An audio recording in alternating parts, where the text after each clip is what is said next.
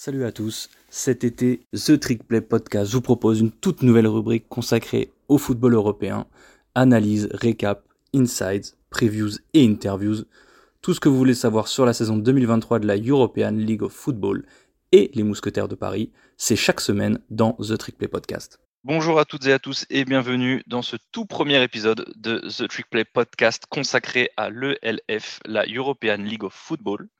Donc pendant 17 semaines, on va vous faire vivre au plus près cette troisième saison du plus haut niveau européen de football américain. Et pour ce faire, j'ai euh, mon éternel compère euh, à mes côtés avec moi, Guillaume de France Gator. Salut Guillaume. Salut Kevin, salut à tous. Euh, j'espère que vous allez bien, j'espère que vous êtes aussi excités que nous pour cette saison et le fait qu'on vous fasse soit découvrir, soit suivre un peu plus euh, de manière un peu plus complète cette, euh, ce, ce, très bon championnat qu'est le LF. Donc comme vous le savez, Guigui et moi, on est, on est joueurs et coach en France et forcément on est, on est investi dans tout ce qui est développement du sport dans le pays. Et donc on a voulu essayer de vous apporter un peu de visibilité pour le LF, hein, de la visibilité supplémentaire parce qu'il faut une bonne communication sur les réseaux, mais voilà, des trucs un peu plus en détail euh, sur les matchs si vous ne les voyez pas forcément. Et donc, on va faire ça à notre manière. De toute façon, vous avez l'habitude si vous nous suivez. Et euh, on veut vous, vous aider, c'est surtout pour vous, en fait, à suivre le déroulement de la saison, parce que tout le monde ne peut pas avoir le Game Pass. Et donc, on va essayer de vous apporter un peu nos, nos connaissances à ce niveau-là.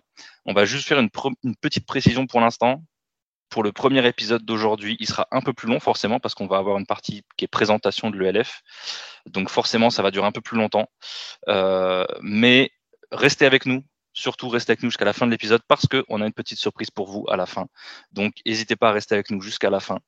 Euh, comme vous vous en doutez, étant donné qu'il y a une nouvelle franchise, enfin il y a cinq nouvelles franchises dans, dans le championnat ELF, l'une de ces nouvelles franchises euh, est les Mousquetaires de Paris la première équipe française de l'histoire de l'ELF. Donc forcément, on va, mettre un peu plus l'accent sur eux et on va aussi vous les présenter un peu plus en, détail aujourd'hui. Euh, on va vous les faire découvrir comme il se doit. Euh, et mais aussi, ce qu'on va essayer de faire, c'est vous faire suivre au mieux la saison des Français qui, eux, ne sont pas rentrés au Bercail, qui ne sont pas rentrés jouer pour les Mousquetaires et qui sont un peu disséminés dans les autres franchises euh, du reste de l'Europe. Donc tout d'abord, on va voir comment s'organise l'ELF, donc la European League of Football, et comment s'organise le championnat, Guillaume, exactement? Alors, euh, du coup, le championnat, c'est un peu particulier. Il y a 17 équipes, donc euh, pas de nombreux pairs, pas de, pas de, pas de multiples, euh, qui est séparé en trois conférences.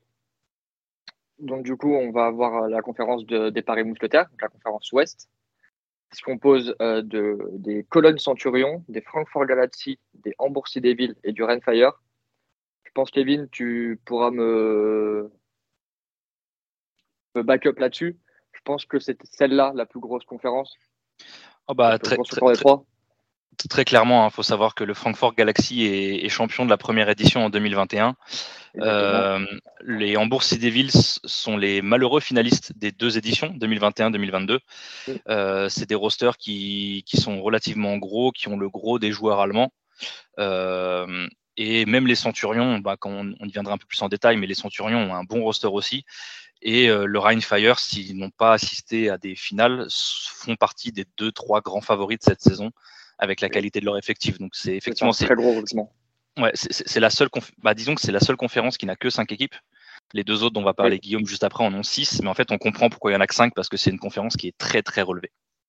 Exactement. Donc comme tu l'as dit, ces cinq équipes là qui forment la conférence Ouest. Donc pour faire le petit point, euh, le petit point français ou au moins francophone de chaque équipe. Alors à Cologne, on n'en a pas recensé. Mm. Euh, du côté de Francfort, on a, euh, donc tu, l'as dit, champion de la première édition en 2021. On a le Tiden Kevin Mwamba, que d'ailleurs j'ai pas vu sur le match. Alors il a, il a joué, mais disons qu'il est en, il est en tight traditionnel. Il a le numéro 87 pour ceux qui, qui ont vu le match ou les highlights. Euh, il a le numéro 87, il a pas, comme il joue beaucoup de spread, disons qu'il joue pas vraiment avec un tight end traditionnel, donc il n'a pas énormément de snaps comparé au, au tight end un peu plus receveur de l'effectif. Ok, bah, je trouve un peu ça dommage parce que pour, euh, nous, on le connaît bien, Kevin, qui est un du Flash. Pas le tight end qui a les moins bonnes mains euh, du monde, on va dire. Mm. on verra peut-être se développer ça. Et d'ailleurs, lui, il a fait les deux premières saisons, si je dis pas de bêtises, aussi avec Francfort, sa première saison avec Francfort. Donc, euh, donc voilà, on a le safety Anthony, euh, euh, Anthony, non, Tony Anderson. On a le, les deux linebackers, donc Louis, alors je vais peut-être écorcher son nom, à Chintre. C'est à Chintre, c'est ça, ouais. À Chintre, ok. Et Well Nasri, tous les deux qui, qui sont des, des transferts du, du, Berlin Thunder. Nasri était d'ailleurs le, le, leading tackler en 2021 avec 141 plaquages. Donc voilà, ça c'est les, du côté de Francfort, du côté d'Hambourg, on a Kevin Fortest, le safety euh, qui a fait euh, au moins la saison dernière, peut-être même celle d'avant avec, euh, Hambourg. J'ai pu souvenir de la saison 2021-2022, je suis sûr qu'il était là-bas. Et du côté du Rainfire, on a Anthony Mangou, donc ancien, ancien flash, ancien receveur de Purdue, ancien receveur des Philadelphia Eagles, euh, donc, du beau monde sur cette conférence. Mm. Ensuite, on va avoir la conférence centrale, comme tu l'as dit, composée de six équipes, dont trois nouvelles équipes. Donc pour les anciens, on a les Barcelona Dragons, avec euh, en tant que Français dans l'équipe Melvin Palin, donc un ancien du Keltet de, de Quimper. Donc euh, nos, régions ont du talent. Et donc pour Français d'adoption, on va dire, on a euh, le quarterback Connor Miller, euh, qui a joué la saison 2021 au Flash, qui est champion. Alors, 2022, pardon, au Flash, qui est champion, euh, champion, du, champion de France avec le Flash. Et qui avait fini la saison, donc une fois la saison française finie, il avait rejoint le LF, il avait rejoint Leipzig pour un ou deux matchs avant de se blesser, avant de se blesser, donc mettre un terme à sa saison. On a euh, Stuttgart, donc, qui font aussi partie euh, des belles équipes euh, de ce championnat, avec le, running back Asnel Robot, français. On a le Tyrol Raiders, avec pas un français, mais un nom que les fans de NFL connaîtront peut-être, Sandro Platzgummer, donc, qui avait joué avec les Giants, c'est ça C'était les Giants, c'est bien ça. Exactement. Et donc les trois nouvelles équipes, on a les Munich Ravens, sans français, les Milano Siemens sans français, et euh, pour représenter la Suisse, les Helvetic Guards, avec euh, deux Français dans l'équipe, deux, Français en défense, euh, Michel Souza et Maceo Béard. Et donc du coup, pour la dernière conférence, donc la conférence Est, on a le Berlin Thunder avec en grosse figure de proue, on va dire, le linebacker Kel Kitchens, trois fois All-American NCAA de Div 2, deux fois ELF Defensive Player of the Year, donc un gros, gros, gros, gros nom qui sera le, leader de cette équipe. Les Fervar Entroners, on les appellera Budapest, on les appellera les Hongrois parce que j'ai pas envie d'écorcher leur nom d'équipe euh, avec mon bel accent, euh, avec mon bel accent hongrois là. Oui, parce que même le nom d'équipe en anglais, c'est pas le plus facile à prononcer. Donc, euh. Exactement. Donc, on donc vous aurez souvent l'équipe de Budapest ou les Hongrois pour leur, pour pas euh, être méchant avec eux. Donc, euh, dans cette équipe, on a deux Français. Donc, c'est une nouvelle équipe, pardon. Deux Français dans cette nouvelle équipe, Benjamin Plu et Anthony Rodriguez. Yes. Euh, deux anciens des Black Panthers de Tonon. Benjamin Plu qui, est, qui jouait l'année dernière à Barcelone avec Anthony Rodriguez d'ailleurs. Les, deux étaient à, les deux à Barcelone. On a les Leipzig Kings. On a nouvelle équipe, les Prague Lions, avec le receveur Emric Nico. Euh, Nico, euh, je sais qu'il a joué une saison en France au Flash, il a fait d'autres équipes, équipes en France. Tu les as ou pas? Alors non, je les ai pas, mais je, si je dis pas de bêtises, il est originaire de l'ouest de la France. Mais alors j'ai un énorme doute là-dessus. Et je pense qu'il a commencé euh, dans l'ouest, mais alors il faudrait confirmation si, si quelqu'un peut nous trouver ça, parce que je vous avoue que j'ai un énorme doute à ce niveau-là en, tout cas, en, tout cas, chaussure, il, a, il a joué une année au Flash, ça c'est sûr. mais ensuite, où il était avant, je ne sais plus. Et euh, il a fait, euh, depuis sa saison au Flash, il a fait quelques, euh, plusieurs équipes européennes, plusieurs championnats européens. Les Vienna Vikings, donc champions en 2022. Et les Varsovie Panthers, les Wroclaw Panthers, qui viennent finir, enfin, qui sont la dernière équipe de cette conférence Est. Donc voilà un peu pour la présentation euh, des différentes équipes, des différents joueurs français ou à consonance française qu'on a vu dans notre championnat. Donc, euh, donc voilà, je te laisse un peu, Kevin, détailler comment se passe le roster euh, au niveau des règles d'import américain, européen, hors, hors pays d'origine de l'équipe, tout ça. C'est ça. Donc, euh, bah, j'étais pas au courant, mais c'est là. J'ai eu des discussions avec certains certains joueurs du coup, et, on en a parlé. Donc, en fait, là, à l'heure actuelle, le roster, euh, on va vous parler avec la les, mousquetaires de Paris. Hein. Le roster actuel fait 57 joueurs. Euh, et ils ont le droit à 10 imports en fait. Ils ont le droit à 4 imports nord-américains, donc américains ou canadiens, et à 6 ce qu'ils appellent des e-imports. C'est des imports étrangers. Alors c'est donc non nationaux et non nord-américains. Donc en général, c'est européen, mais comme vous pouvez le voir pour, le, pour Paris, par exemple, ils ont un, un des e-imports qui est un D-line australien. Donc voilà, c'est vraiment aussi large, c'est vraiment mondial, mais hors euh, nord-américain et national. Donc la, la répartition à Paris, niveau des Américains, ils ont fait deux, du côté, deux de chaque côté du ballon. Ils ont pris un quarterback et un receveur en attaque, ils ont pris un linebacker et un safety en défense. D'ailleurs, Kevin, tu oui. dis une bêtise, mais de ce que je, me souviens au niveau, au niveau des imports, surtout notamment américains, il n'y a pas une règle comme quoi tu ne peux pas en avoir plus de deux sur le terrain euh, alors ça j'ai un doute parce que c'est des règles, c'est peut-être les règles en championnat et en Coupe d'Europe, mais euh, étant donné que le LF a un règlement un peu particulier, je ne suis, je sais pas s'ils sont euh, régis aussi par cette limitation, parce qu'il y, y, a certaines équipes qui me paraissent avoir avoir trois Américains du même côté du ballon. Je t'avoue qu'il faut, pareil à ce niveau-là, il faut que, il faut que je creuse un peu plus, il faut que je demande, mais c'est possible. Je sais qu'on on a le cas en France. Je sais qu'on est, on est restreint à ce niveau-là. Je sais que c'est la même chose en Coupe d'Europe, en CEFL par exemple. Mais le LF, j'ai un doute. Faudrait, euh, on essaie de trouver la, la, réponse pour le, le prochain épisode. Euh, et donc niveau répartition, donc les six internationaux qu'on a. Alors, on a une nouvelle depuis ce matin. Je ne sais pas si tu as vu la, la news, euh, qui est en, voilà, c'est ça, du coup, qui est en tête de tête de proue du, du site de la de l'ELF.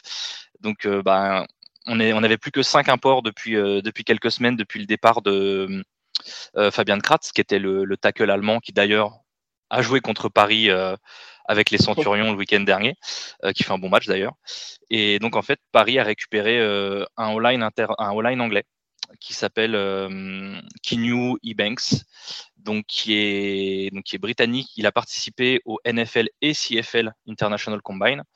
Euh, il a joué en 2021 avec les Hamburg Sea Devils, donc il était finaliste de la première édition avec Hambourg.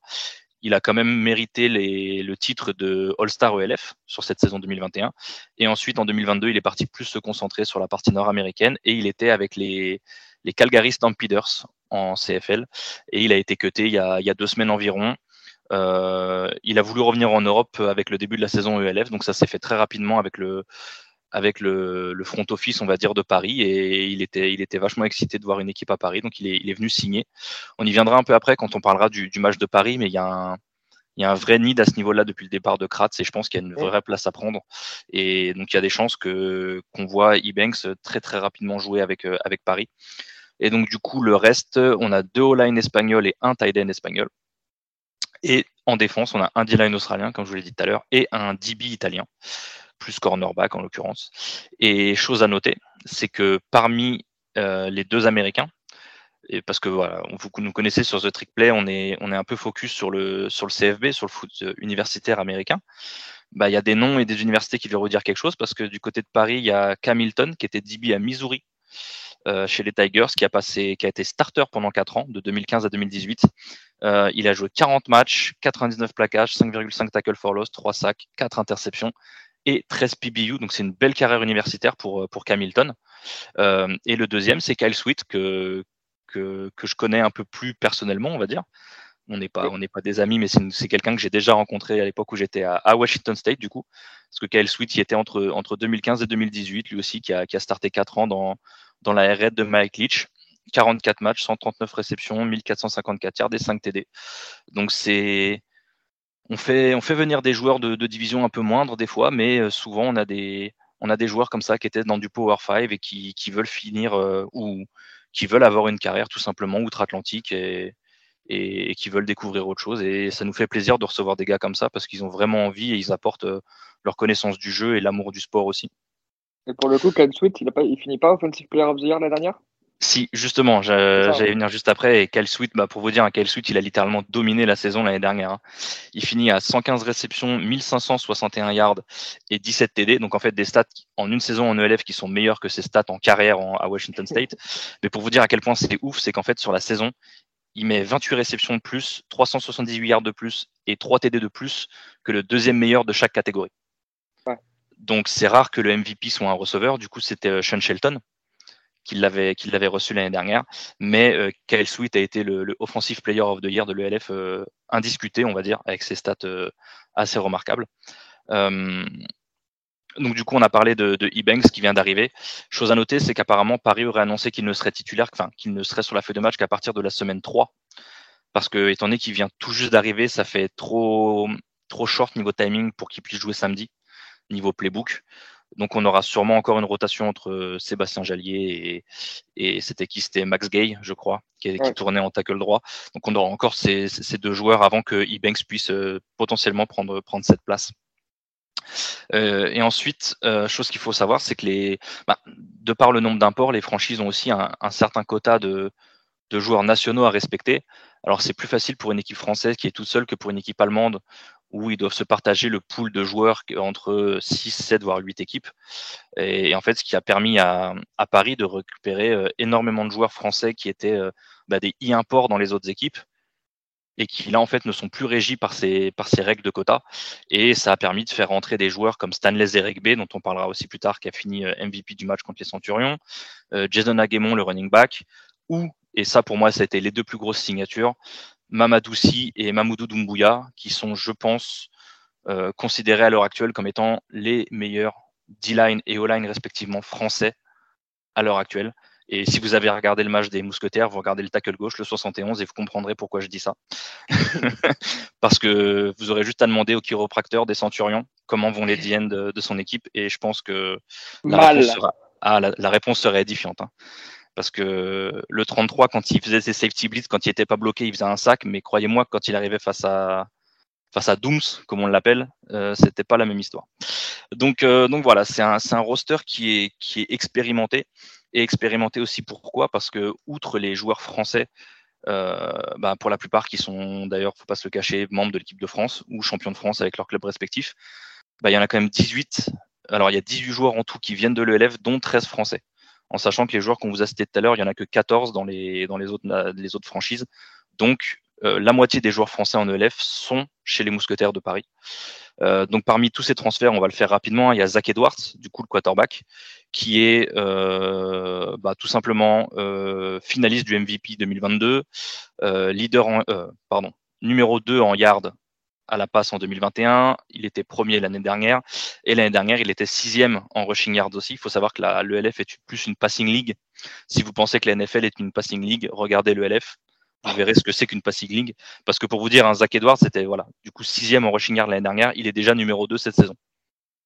Avec une 70, il n'y a, personne qui a dépassé les 90 yards, je crois, sur la première semaine. Donc, euh, si vous aimez le jeu à la passe, euh, regardez l'ELF. Donc, Kyle Sweet, on en a parlé tout à l'heure, le receveur.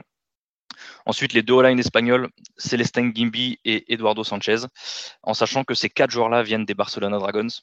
Donc Paris a, euh, enfin les Barcelona Dragons se sont fait piller un peu cette saison, et notamment par Paris. Euh, et donc le cinquième joueur euh, qui a été récupéré venant de l'ELF, c'est Adria Botella Moreno, le tight end. alors lui, il, a été finaliste. Bah, il a joué les deux finales. Il a perdu. Les deux. Non, il était à Vienna l'année dernière. Donc il a gagné la deuxième. Ah oui.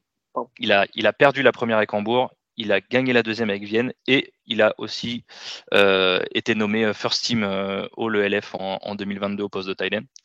Donc c'est, je, je, pense, c'est l'un des gros coups niveau transfert que fait, que fait Paris à ce niveau-là.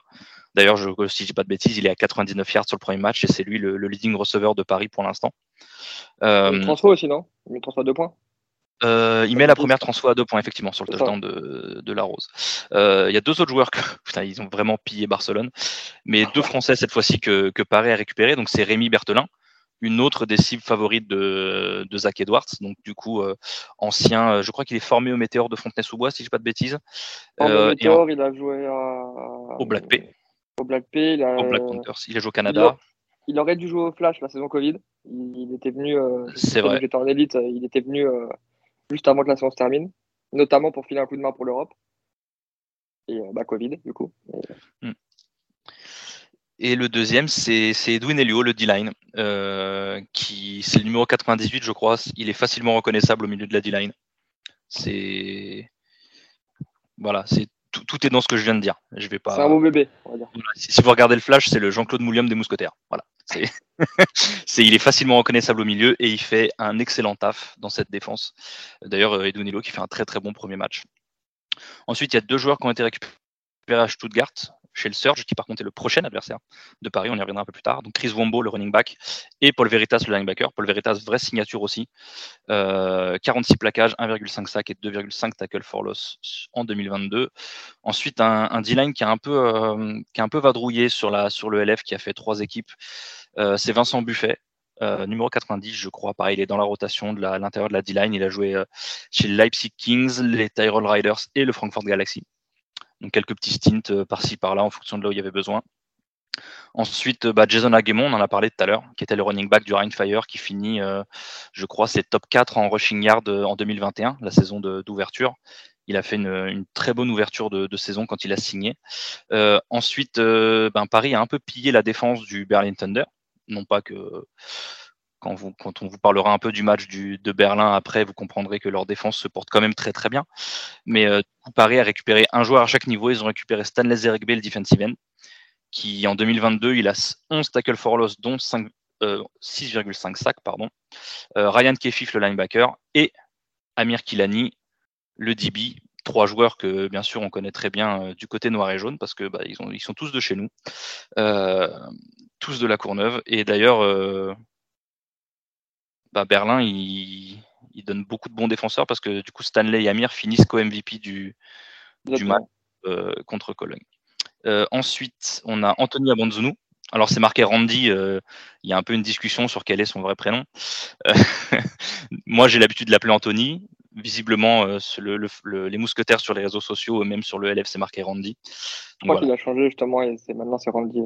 Voilà. Donc du coup, Monsieur Abandzounou, le defensive end, qui le peu de matchs qu'il a joué avec les Istanbul Rams l'année dernière, euh, il a joué trois matchs, il est quand même à 10 plaquages, 2 sacs, 2 TFL et un force fumble, ce qui est vraiment pas mal pourtant dans une équipe qui était en perdition. Euh, Mamadoussi, le D-line qui était au Frankfurt Galaxy, dit l'animal.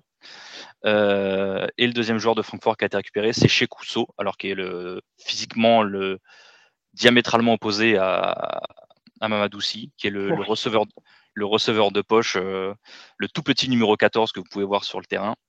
2022, euh, très bonne saison pour lui. Hein. Il fait 31 euh, catchs en 40 targets, 335 yards et 4 TD avec le Galaxy. Et enfin, le dernier, encore un, finaliste qui nous vient d'Hambourg, c'est le DN Giovanni Nyangui. 25 plaquages, 6 sacs, 8,5 tackle for loss, 3 force fumble et un fumble recover en 2022. Donc voilà, c'est juste pour vous dire, tout cet effectif, il est très expérimenté. C'est aussi pour ça qu'il y a pas mal d'experts européens qui, malgré le fait que Paris soit une nouvelle équipe, il la voit dans le top 5 des 17 équipes parce que y a, euh, bah, comment tout le monde sait qu'il y a un sacré pool de joueurs en France et le fait qu'on puisse enfin regrouper tout ce talent français au sein de la même équipe, ben, ça fait rêver pas mal de gens. Quoi. Donc, euh, voilà, et puis surtout, ben, ce roster, il est mené par, euh, un gros coaching staff de, de 10 coachs et Guillaume va nous en parler un peu plus. Voilà, donc tu l'as dit, 10 coachs dans ce coaching staff. Euh, euh, répartition euh, assez égale, 5 Américains, 5 Français. Donc en figure de proue, donc le head coach et défensif coordinateur Marc Mattioli, donc qui a été coach à Stanford, DB coach à Vanderbilt, aux États-Unis. en Europe, il a été head coach des Parma Panthers, titré en 2021, coach européen de l'année puis Olivier King en ELF. Euh, de l'autre côté du ballon, euh, en coordinateur offensif, on, va avoir Adam Clark, donc lui aussi un Américain, euh, qui a été pendant 5 ans head coach de la, de la célèbre, voilà, c'est ça que je cherchais, high school, de la Milton High School, de 2017 à 2021. Euh, excuse-moi, j'ai eu un appel en même temps, j'ai perdu mes, notes. Voilà. Euh, Adam Clark, euh, donc, head coach de, de, la Milton High School. 74 victoires pour 20 et 24 défaites. Premier titre de l'histoire du high school en, classification 7A en Géorgie en 2018. High School Coach of the Year cette même année. Au niveau de la O-line, on a Mac Worther, donc, qui a été joueur à une petite, une petite fac, là, Université de Géorgie, enfin bref, passons. Hein. All Player en 1973, coach à UGA, coach à Georgia Tech, coach à Alabama, coach à Clemson dans les années 80-90. Euh, de 2002 à 2010, euh, coach à Texas, donc qui est d'ailleurs champion euh, national avec Texas en 2005, la fameuse épopée Vince Young. Derrière, en 2012-2013, il est à Penn State et il avait pris une, une retraite bien méritée depuis, retraite de laquelle il est sorti cette année. Et donc, donc ça, c'était les, trois gros noms, on va dire.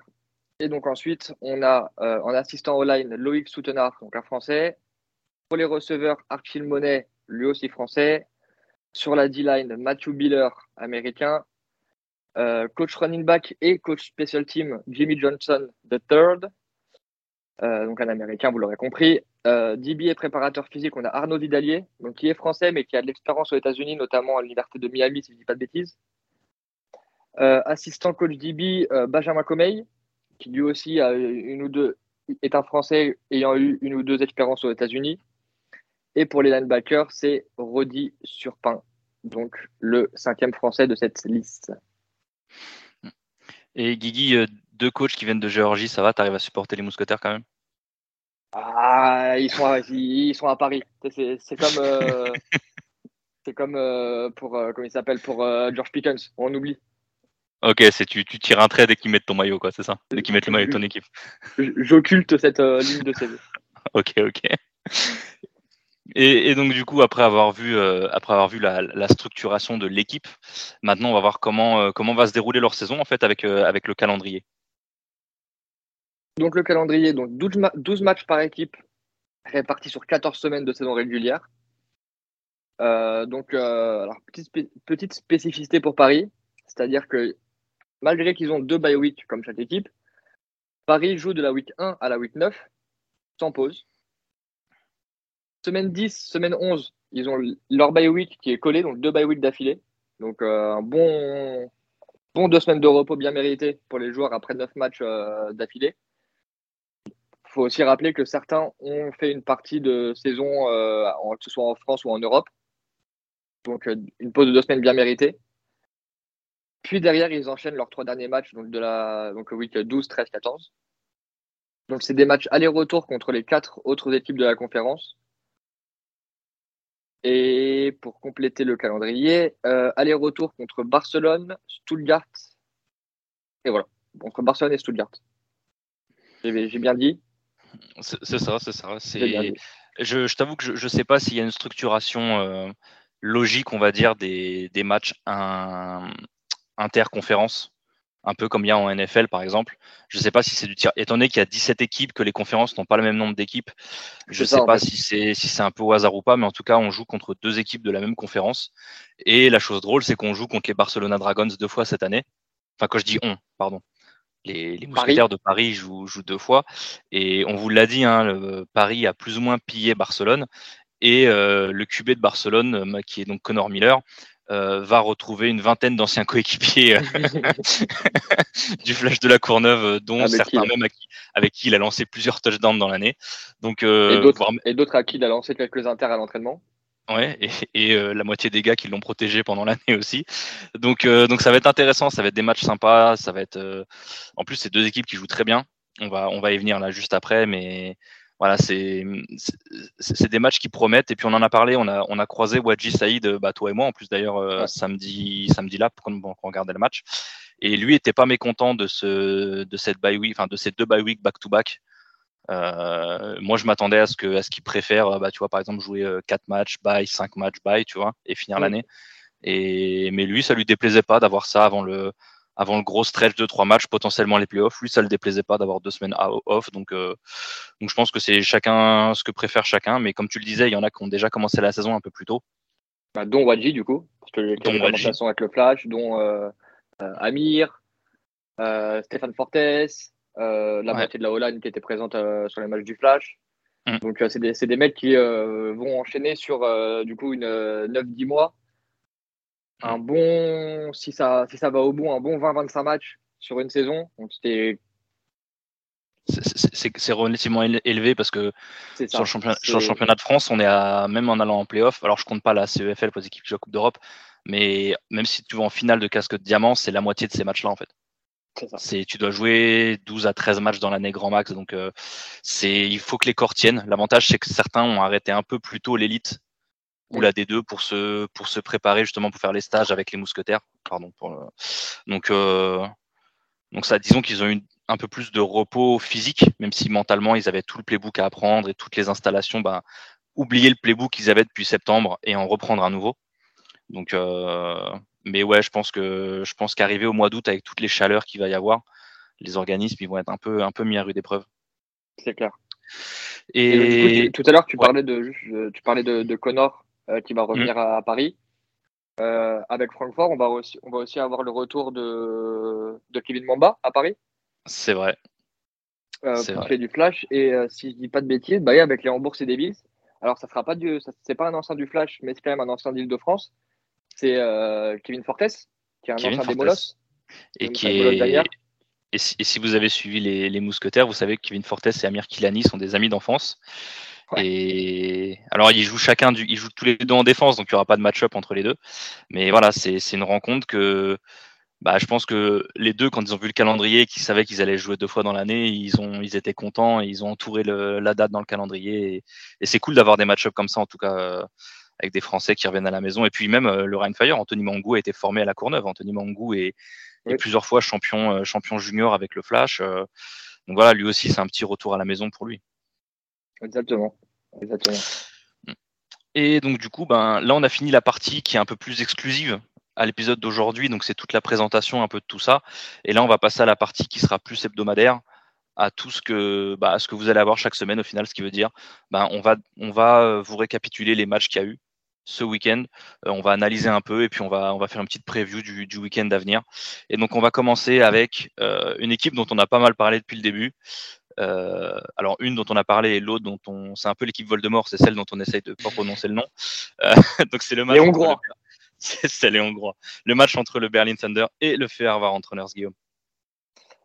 Voilà, donc le, fameux match entre Berlin et les Hongrois, hein. euh, tu, me, permettras. Donc qui finit 36 euh, à 3 pour, euh, pour le Berlin Thunder. un match très défensif. Alors malgré le score, vous allez comprendre pourquoi. qui finit en 36 à 3 j'ai vraiment, j'hésite à dire leur nom. Hein. Les Hongrois qui ont tenu un bon carton, on va dire. Euh, même si offensivement c'était compliqué, défensivement ça, ça, ça a bien tenu. Euh, notamment sur le premier carton, euh, qui font, ils provoquent deux sacs, dont un fumble, un fumble forcé recouvert. C'est après que ça a commencé à se, à devenir, à devenir légèrement plus compliqué, on va dire. On va dire ça comme ça. Où Berlin a réussi à, a réussi à marquer, notamment sur des TD défensifs. Euh, euh, donc le premier TD, c'est un TD à la passe sur euh, sur Jackson. Derrière, il y a un fumble. alors c'est le pour le coup, si je dis pas de bêtises, c'est le quarterback qui se ouais se foire complètement en fait. Il veut essayer d'armer sa passe, la balle lui est dans la main et c'est remonté sur sur je crois quasiment 80 yards comme ça. C'est un c'est officiellement un retour de 85 yards. Voilà, 85 yards. Euh, alors, pour parler, difficile de parler de ce match sans parler d'un joueur dont on a mentionné tout à l'heure, euh, Kyle, Kitchens. Euh, ce mec-là est monstrueux, tellement monstrueux que son maillot a tenu un carton et demi. Hein. Il, y a, eu quelques mèmes déjà. Si vous, si vous êtes sur Insta, si vous suivez la page, la page ELF Memes, vous savez de quoi je parle. Si vous ne la suivez pas, allez-y, c'est un régal. Ils sont très très bons eux aussi, ils sont très très chauds. Euh, il doit être à 3-4 sacs sur le match. Euh, il a un fumble recover pour TD. Dès qu'il y a un big play, en fait, bah, vous savez que vous savez qu'il est en dessous de la part de la défense euh, de Berlin. C'est simple. Euh, il prend tellement d'attention, prend tellement de place sur le terrain. donc c'est très compliqué. Donc, deux TD défensifs pour Berlin, deux TD de, à la passe. Donc il faut que je retrouve le nom du QB. C'est Iscom. Isom, Isom. Isom. Isom, et donc les deux pour euh, Aiden Jackson. Donc un ricain pour un ricain. Euh, non, il y en a. Alors non, parce que Jackson il met. Alors moi aussi ça m'a surpris. Pour moi il en met deux pour Jackson, mais en fait la, tunnel screen qui joue au début sur le premier TD, apparemment c'est une passe en arrière. Elle a été considérée comme une course. Donc en fait Jackson a une seule course de 34 yards pour TD dans le match. Et, euh, donc, un TD à la passe, un TD à la réception pour Jackson. C'est ça. Et c'est un, TD à la course, un TD à la réception, pardon. C'est ça. Et c'est Vilzek qui met le deuxième TD de, de Isom. Ok, d'accord. Donc voilà, donc ça, l'attaque euh, l'attaque de Berlin qui s'est réveillée euh, surtout en deuxième mi-temps. Euh, parce qu'en première mi-temps, c'était assez compliqué, hein, on va pas se mentir. Hmm. À, part justement Jackson sur quelques coups d'éclat, quelques, quelques, gros catchs, c'était un peu, je trouve un peu poussif cette, attaque de, Berlin. pour l'équipe hongroise, bah, c'est très compliqué. Hein, je vous cache pas. Moi, en fait, le gros point faible de cette équipe, c'est vraiment la O-line en fait, parce que tu peux avoir euh, Peyton, euh, Peyton, Manning derrière ou Tom Brady si tu veux. Euh, le pauvre Evans, il avait vraiment zéro seconde pour lancer, zéro seconde pour faire ses lectures, donc c'était vraiment très très compliqué sur ce point-là. Et en plus, et en plus, il tombe sur un premier match avec avec, avec sans face. C'est ça. Donc ouais, sur ce match, c'est vraiment les, points que les, les points que j'ai relevés. Mais ouais, pas la meilleure entame pour nos, pour nos amis hongrois. Belle entame de la défense de Berlin. Va falloir montrer autre chose euh, de, l'autre côté du ballon, par contre, s'ils veulent prétendre à quelque chose pour, euh, cette saison. Hmm. Et, pour parler euh, un peu de, stats, hein, il force 8, fumble, 8 sacs. Pardon. Il y a 8 sacs au total pour Berlin. Kitchens, il fait que, il fait que 5 plaquages dans le match. D'accord? Bah, En fait, c'est 4 sacs et un tackle for loss. Donc les, les, seules fois où il fait un plaquage, c'est dans le backfield. Euh, faut savoir que la saison dernière, il fait 16 sacs et il est élu Defensive Player of the Year. Là, avec son match d'entrée, il a déjà fait un quart de ce qu'il a fait l'année dernière en sac. Voilà, c'est pour vous dire le, niveau du bonhomme quand même. Euh, et statistiquement, ça, Guillaume disait que c'était un match qui était un peu pauvre. Euh, il y a eu que 251 yards au total cumulés entre les deux équipes. Euh, il y a des quarterbacks moyens cette semaine qui ont lancé plus que ça. Donc, euh, et Berlin, voilà, euh, ils font que 149 yards total et, euh, et n'en fait que 102. Donc c'était un match qui était effectivement, comme disait Guillaume, relativement compliqué offensivement. Et tu disais que Berlin allait devoir, allait devoir augmenter un peu en attaque. Et on y viendra après un peu dans la prévue de la semaine 2. Mais ils reçoivent les Vienna Vikings qui sont champions en titre dès la semaine prochaine en fait. Donc c'est le, réveil offensif, il va devoir être fait très très rapidement. Ah. Et donc du coup, bah, en parlant de, purge offensive, euh, on, va, on va passer tout de suite sur l'autre match qui était un peu plus compliqué offensivement, donc qui opposait les, Leipzig Kings aux euh, Prague Lions, donc les Lions de, Prague, eux aussi nouvelle équipe, une équipe tchèque donc. Euh, pareil, y a pas, j'ai pas réussi à noter grand chose parce que si, la seule chose que j'ai notée, c'est que bah, après, on, vous allez voir, hein, comme la part des équipes, la part des noms qu'on vous donne, c'est le nom des Américains.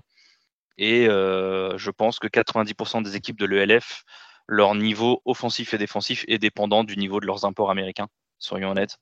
Euh, et euh, Leipzig, en l'occurrence, ils ont un running back qui est Shane McShane, qui a fait les, les camps d'été des Steelers d'ailleurs, en tant que running back. Et il a fait la, la pré-saison dernière avec les, les Houston Roughnecks en XFL mais il a été cuté sur les deux et euh, là donc il est parti à Leipzig chez les Kings et euh, c'est lui qui il y a un gros de l'offense qui passe par lui quand même. Euh, après ce match, il a été compliqué. Il y a 8, 8 turnovers au total cumulés, dont 5 dès la, dès la mi-temps. il y a, bah, en fait, c'est simple, il y a deux fumbles perdus et deux interceptions de chaque côté. Donc voilà, au moins tout le monde est d'accord. après, à noter, moi, ce que j'ai vu, c'est que le quarterback, le numéro 2 de Prague, Jason Mumfrey, il est très limité. C'est pas un excellent passeur, il est athlétique, mais à la passe, c'est beaucoup plus compliqué. Euh, qu'est-ce que si j'ai noté, tiens, parce que justement, on vous parle des, joueurs qui ont joué en universitaire, euh, il y a un joueur des Lions qui était à Alabama, euh, Rogria Lewis, donc le numéro 3 de, Prague, si jamais vous regardez les, vidéos. Il a réussi une interception sur, euh, sur, le QB de Leipzig. Donc voilà, c'est un, un, joueur. Je suis pas sûr qu'il ait eu une grosse carrière à Alabama, mais en tout cas, il était, euh, il était au, Crimson Tide. Et par contre, un joueur euh, local, on va dire, que j'ai remarqué et qui, qui m'a fait un peu plus de qui m'a un peu plus tapé dans l'œil, c'est le numéro 31, c'est Alexander Borkovic qui fait une interception et, et je trouve qu'il fait un bon match. C'est aussi le, c'est le genre de joueur qu'on voit un peu à chaque fois qu'il y a une bonne action pour la défense, il est dedans en fait. C'est vraiment ce genre de joueur. Donc ce sera à suivre. Euh, et par contre, niveau Kings, euh, pareil, l'un de leurs Américains, c'est Devan Burrell.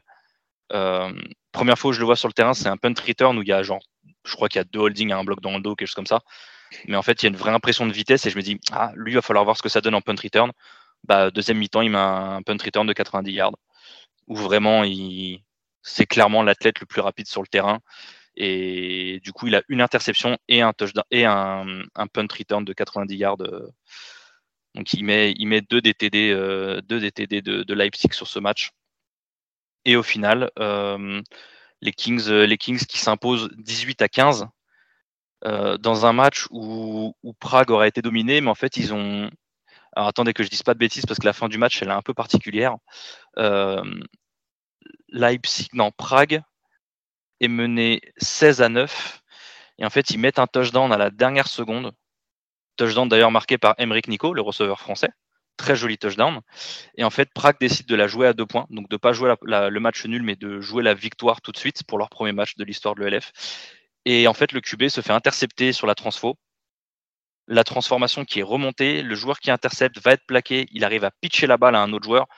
Et il remonte, en gros, euh, Leipzig remonte 109 yards pour marquer une, euh, bah, une, transformation défensive à deux points. Donc euh, euh, Leipzig l'emporte 18 à 15. Donc une fin de match qui a totalement. Enfin, le, match a été relativement soporifique, on va dire.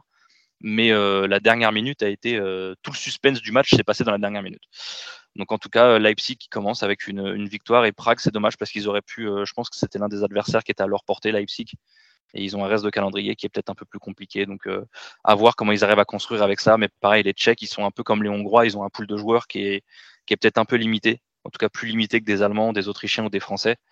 Et effectivement, il y a certains postes où, où sur une saison de 12 matchs, ils risquent de, ils risquent de sentir un peu passer la différence de niveau. Quoi.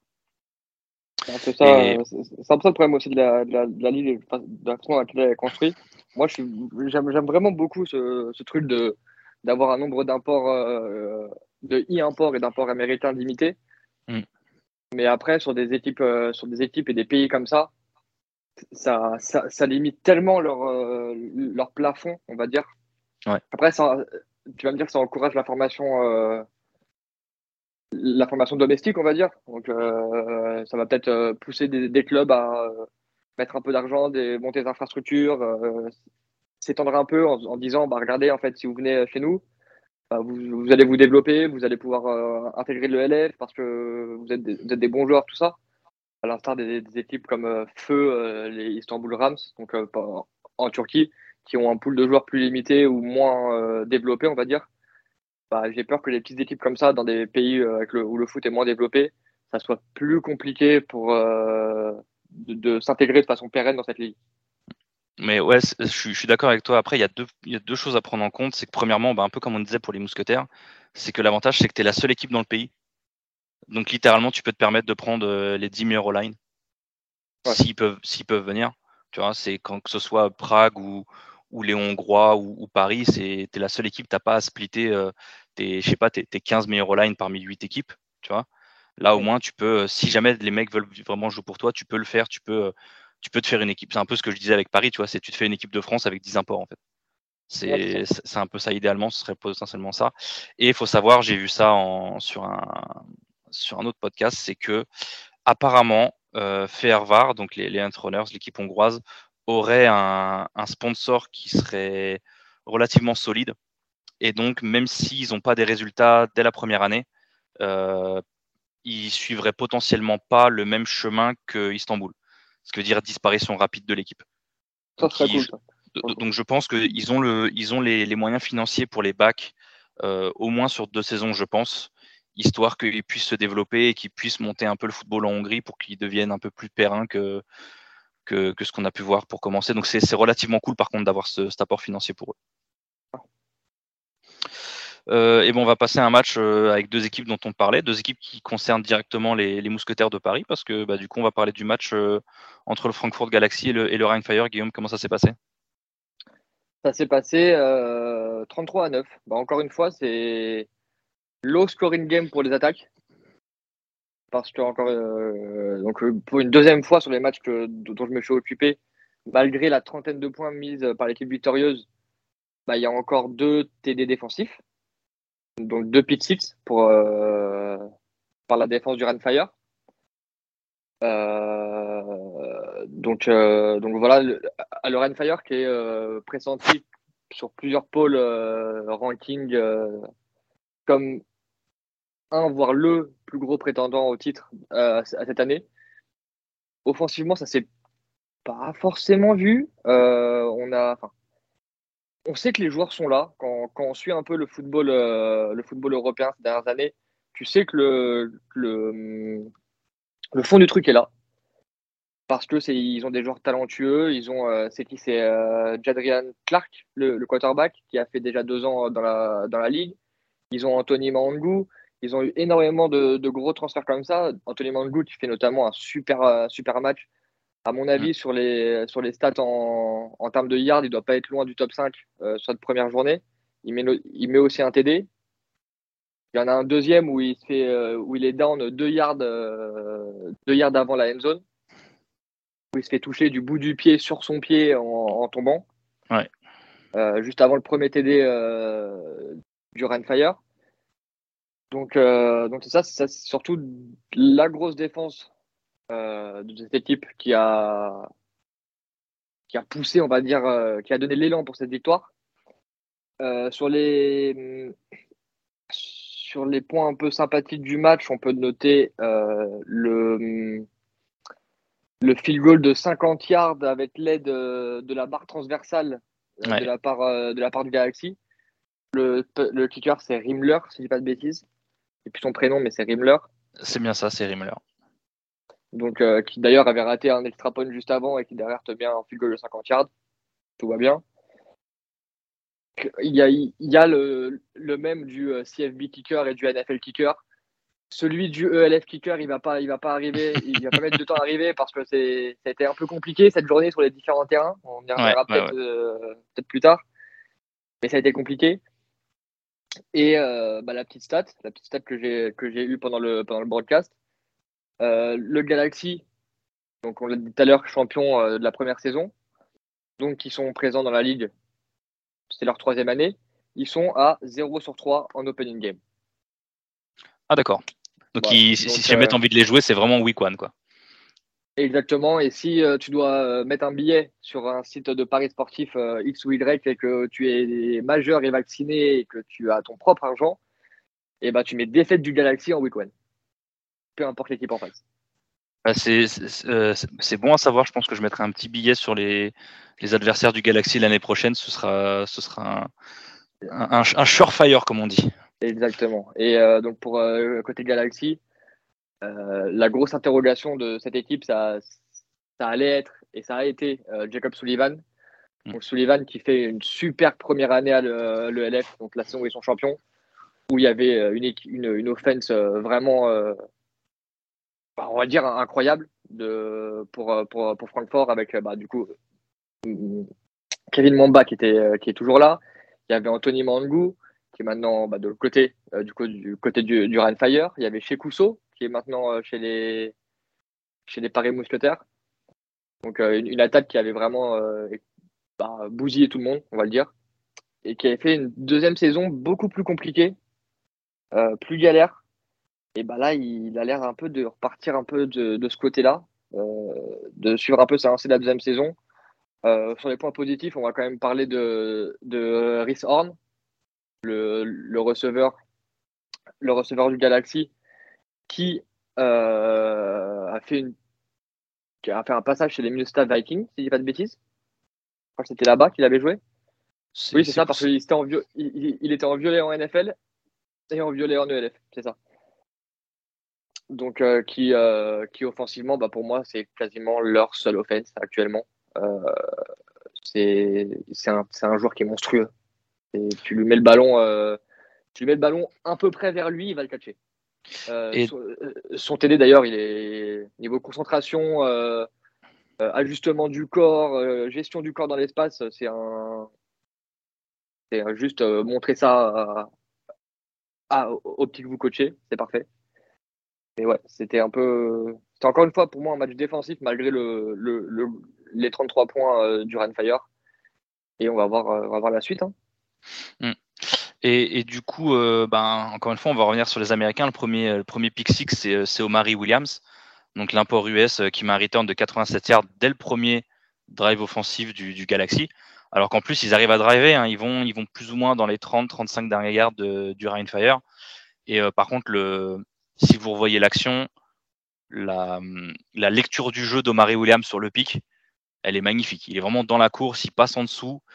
Euh, après, le cut qu'il met à la fin, euh, il met un juke sur un joueur qui, en fait, en, étant emporté par son élan, renverse le dernier joueur qui pouvait le plaquer. C'est vraiment, voilà, c'est un excellent joueur il met un pic de 87 yards. Le deuxième, c'est Richter qui met un pic 6 de 48 yards dans le quatrième carton pour sceller le match. Euh, et d'ailleurs, tu parlais de, Kevin Mamba tout à l'heure, il fait quand même deux réceptions pour 18 yards. Donc il a euh, presque autant de yards que, Horn. Hein. Mais, voilà, c'est un match qui a 17 passes complétées, 134 yards. C'est pas, pas ce a le plus réussi, comme tu le disais. Euh, Sullivan à la passe, il est à, il est à peine 50%, il est à 17 sur 33 avec deux interceptions, 134 yards et un TD. La passe la plus longue, elle fait 18 yards. C'est compliqué offensivement, comme tu le disais, et, et en opener, ne marquer que, euh, ne marquer que 9 points, c'est un, peu, un peu tendu pour une équipe qui a été championne il y a deux ans. Donc euh, pareil, je pense que j'espère pour eux que c'est juste le temps de trouver leur marque, parce qu'eux aussi ils se font piller un peu de partout. Hein, euh, avec le nombre d'équipes qui se montent, ben, les, les, meilleurs nationaux bah, des, des, autres nations qui n'avaient pas forcément d'équipe, ben, ils récupèrent leurs joueurs. Quoi. Donc, donc à voir ce que ça donne. Mais par contre, ouais, côté Ryan ouais. Ouais. Je veux juste dire que c'est contrairement aux équipes euh, auxquelles on vient de parler, donc que ce soit mhm. nos amis hongrois, euh, Prague, ou c'est leur première année dans la ligue. C'est pas franchement le cas du, du, Galaxy, donc on aurait aimé une meilleure continuité, un meilleur développement et pas juste une espèce de régression comme ça euh, qu'on voit quasiment à l'œil nu. sur mhm. ces, ces, derniers temps, je crois que là, du coup, ils sont sur une streak de, de 3 ou 5 défaites consécutives. En comptant l'année dernière en, comptant l'année dernière. D'accord. Donc euh, ça commence un peu à tirer la langue du côté de Francfort. Et, euh, c'est dommage. C'est dommage. Ouais.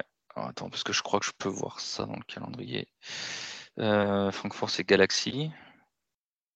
Et week 2021. On va chercher 2022, les derniers matchs 2022. Euh, ouais, en Bourse Devils. Ah non, ok, d'accord. Euh, non, mais ouais, du coup, euh, le Galaxy, à voir ce que ça donne. Pareil, c'était une des.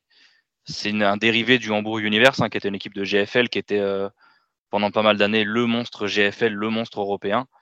ils ont commencé par un titre en ELF parce que bah, c'est eux qui avaient les meilleurs joueurs. Mais voilà, maintenant ça s'est un peu développé. Et... Ouais. Juste Francfort Universe, pas Hambourg Universe. Ah oui, pardon, euh, Francfort Univers, autant pour moi. Je, je, confonds mes villes allemandes, autant pour moi, pour, euh, pour nos amis euh, d'Outre-Rhin. Et, tu me parlais tout à l'heure, on va juste finir là-dessus, sur Anthony Mangou. Statistiquement, Anthony finit à, 5 catch, 137 yards et 1 TD. Et il est numéro 7 dans la ligue pour l'instant, au nombre de, de, receiving yards, il est à 137 yards. Donc, donc un, bon début de saison pour Anthony. Et, on va voir ce que donne la suite. De toute façon, il n'y a pas de raison. C'est clairement lui le receveur numéro un. Euh, il, est, il est souvent libre. Enfin, et puis, je pense que le schéma est fait pour qu'il se libère, mais lui aussi, il a largement les capacités pour, pour créer sa séparation tout seul. Donc, je pense qu'on va encore assister à une, à une très grosse saison de la part d'Anthony. Euh, et... en plus, c'est surtout que pour point positif pour le Renfire, c'est pas comme s'ils avaient que Anthony en tant que receveur. Hein. Ouais. Euh, ils, ont, ils ont des mecs comme Robitaille, ils ont des mecs comme Ils ont Robitaille, ouais. ouais, Déjà mm. d'espérance dans la ligue. Euh, donc, euh, si tu veux t'amuser à, à, double ou à triple team euh, à Mangou, peut-être pas qu'il y en a d'autres sur le côté qui vont se faire un malin plaisir de te disséquer ta défense. Hein. Mm. Bah d'ailleurs, sur le TD d'Anthony, c'est ce qui se passe, c'est que il double team. Bah d'ailleurs, celui qui fait le double team entre guillemets, c'est Tony Anderson, le, safety français. Il double team le tracé sur l'extérieur et en fait, il y a Anthony qui se retrouve tout seul. Et du coup, c'est ça aussi, euh, mm. savoir, euh, savoir garder son assignation et pas forcément. D'ailleurs, le QB manipule très bien avec ses yeux. Bref. Et euh, donc, ben, autre équipe de la poule, du, enfin, de la conférence Ouest. Non, je sais jamais comment ils sont organisés. C'est si c'est la conférence Ouest. Si Paris c'est la conférence Ouest, pardon. Bah, c'est les Hambourg Devils qui, qui, se déplaçait du côté de du côté de Varsovie contre les Panthers, donc les Wroclaw Panthers. Euh, et je pense que c'est la surprise de, de, cette première journée, c'est la victoire des Panthers contre les Sea Devils, ça a un peu surpris tout le monde parce que bah, les Sea Devils sont, sont double finalistes. Euh, les Panthers, euh, ils ont récupéré leur QB il y a 10 jours. Euh, Matthew Vitali, donc, qui était un, un walk-on à West Virginia, qui ensuite a transféré à Temple, il était walk-on aussi. ouais, il n'y a pas beaucoup de monde qui pensait que, que Varsovie pouvait lutter à armes égales contre, contre Hambourg. Et ben, Varsovie est venu s'imposer 34 à 25 avec un match absolument phénoménal de, de.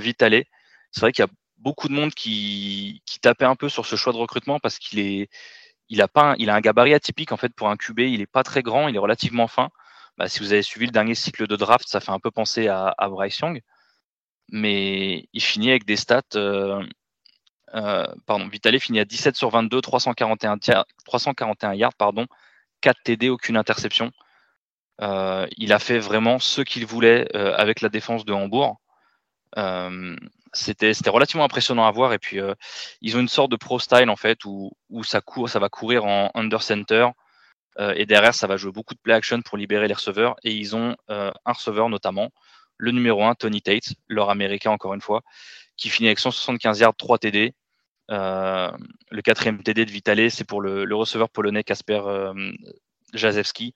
En fait, c'est que des deep balls, presque. Je crois que c'est quatre play action d'ailleurs, où en fait, bah, tout le monde croque dans la course et derrière, il laisse parler son bras et, ça marque, ça marque facilement. Donc, euh, les, Panthers qui ont un bon système, qui fonctionne bien, ils ont des playmakers qui, visiblement, le système fait en sorte que ce soit facile de donner la balle aux playmakers et ça, ça peut faire la différence. Parce que c'est bien d'avoir des joueurs américains, mais il faut pouvoir les mettre en, valeur. Et ça, visiblement, le, coaching staff de Varsovie a, vraiment compris comment le faire. Euh, petite chose à noter, ça m'a fait rigoler quand, quand j'ai regardé le, le, match. Premier, quatrième down, je me suis dit, ouais, ils ont l'air de jouer une, une offense pro style. En fait, première, quatrième tentative, c'était une, pour ceux qui connaissent euh, John Gruden, euh, la fameuse Spider 2 White Banana, donc qui est euh, la play action euh, favorite de John Gruden, qui est un concept que vous retrouverez sur Madden en, en, toute déclinaison et qui est joué par, je pense, les 32 équipes NFL et je pense, presque toutes les équipes de NCAA première division, un, avec des formations différentes, bien sûr, mais le concept reste le même. C'est un jeu qui est très connu et ça m'a fait, ça m'a fait rigoler de, de, voir que finalement, en fait, euh, quel que soit le niveau, tout le monde joue plus ou moins la même chose. Et, et voilà. Donc, du coup, si vous regardez hein, la première, quatrième tentative qui est ratée d'ailleurs par, euh, par Varsovie, c'est le, le fameux Spider 2 White Banana. Euh, Hambourg aussi, ils ont une, une offense qu'on a qu'on qualifierait de pro style. Donc, c'est, ils vont avoir un tight end, ils vont jouer du under center, ils vont jouer un peu plus de courses. Euh, ils ont Preston Air, leur quarterback, qui finit à 368 yards et 2 TD. Euh, avec ça, il a rajouté 42 yards et un TD à la course, en sachant qu'il se fait refuser un TD de 45 yards à la course, où je pensais pas qu'il était aussi mobile. Et en fait, il, navigue dans la défense, il casse un plaquage et, il va marquer, mais ça a été, ça a été refusé pour un ligne, je crois. Euh, et à la différence de d'une équipe un peu comme le Rhine Fire, où, statistiquement, il y a Anthony Mangou qui est loin devant et les autres, ils sont à, moins de 50 yards. Euh, Hambourg, par contre, ils ont quatre receveurs qui sont entre 59 et 93 yards, donc c'est une offense qui, est un peu comme qui est un peu comme les mousquetaires, on va le voir juste après, qui qui distribue pas mal le ballon. Donc euh, ça aussi c'est à noter, et c'est là où c'est marrant aussi, c'est que on voit euh, des systèmes différents. On voit un peu de tout. Alors j'irai pas jusqu'à dire qu'on voit de la wing et de la et de la wishbone, hein, mais on voit des équipes comme, euh, comme Paris ou comme, euh, comme Barcelone qui ont des attaques plus verticales, beaucoup plus de spread. Il y a des attaques qui vont jouer de la, de la pro style. Euh, il, y a des, il y a des offenses comme je crois que c'est Prague, si je dis pas de bêtises, qui joue beaucoup de. Non, c'est euh, c'est l'Helvetix qui joue beaucoup de personnel 21. Mm. C'est, c'est, moi, c'est intéressant de voir quand seulement 17 équipes, on, on voit toute cette, euh, toute cette diversité entre guillemets de système offensif. Euh, et par contre, bah, ce qui s'est passé sur le match, pour vous donner une, idée de comment, les Panthers sont, arrivés à, finir avec, euh, cette avance-là. honnêtement, ça se rendait coup pour coup. Je crois qu'ils sont à 14 partout euh, dans le deuxième quart-temps. Sauf qu'en fait, ben, il y a la défense des Panthers qui a été capable d'intercepter Preston Air et de remonter pour touchdown. Donc c'est, euh, le DB finlandais euh, Timi Nyuka qui met le, pick six, mais vraiment juste avant la mi-temps. Donc en fait, il récupère le momentum juste avant et ensuite ben, il déroule. Et, et, même si devant, euh, même si Hambourg finalement ils ont plus de temps de possession, ils ont été beaucoup trop pénalisés. Vraiment, bah, je le disais tout à l'heure sur le sur le TD de, de Preston Air à la course. ils ont été énormément pénalisés et malheureusement bah, sur le match ça se ça se ressent et, et à la fin ça se compte hein. ils font ils sont ils sont deux fois plus pénalisés deux fois plus de deux fois plus de yards de pénalité donc euh, malheureusement sur des matchs serrés comme ça où il y a une bonne attaque en face et une défense qui, qui arrive à faire des plays ben ça se perd ça se paye pardon et surtout ben la, la turnover battle elle a été remportée par Varsovie 2 à 0 comme je l'ai dit donc euh, voilà quand vous avez une offense qui, qui produit qui a des big plays et qui en plus ne fait pas de turnover ben en général, c'est une très bonne recette pour remporter des matchs, même contre des gros adversaires. Donc, euh, je vous avoue que ça, on va parler un peu chauvinement. Ça arrange Paris que Hambourg perde d'entrée. Donc, euh, donc, c'est cool pour ça, surtout contre une équipe qui est en plus même pas de la conférence. Donc, ça, c'est pas comme si ça arrangeait une autre équipe de la conférence. Donc, euh, ça, c'est relativement cool d'un côté plus personnel.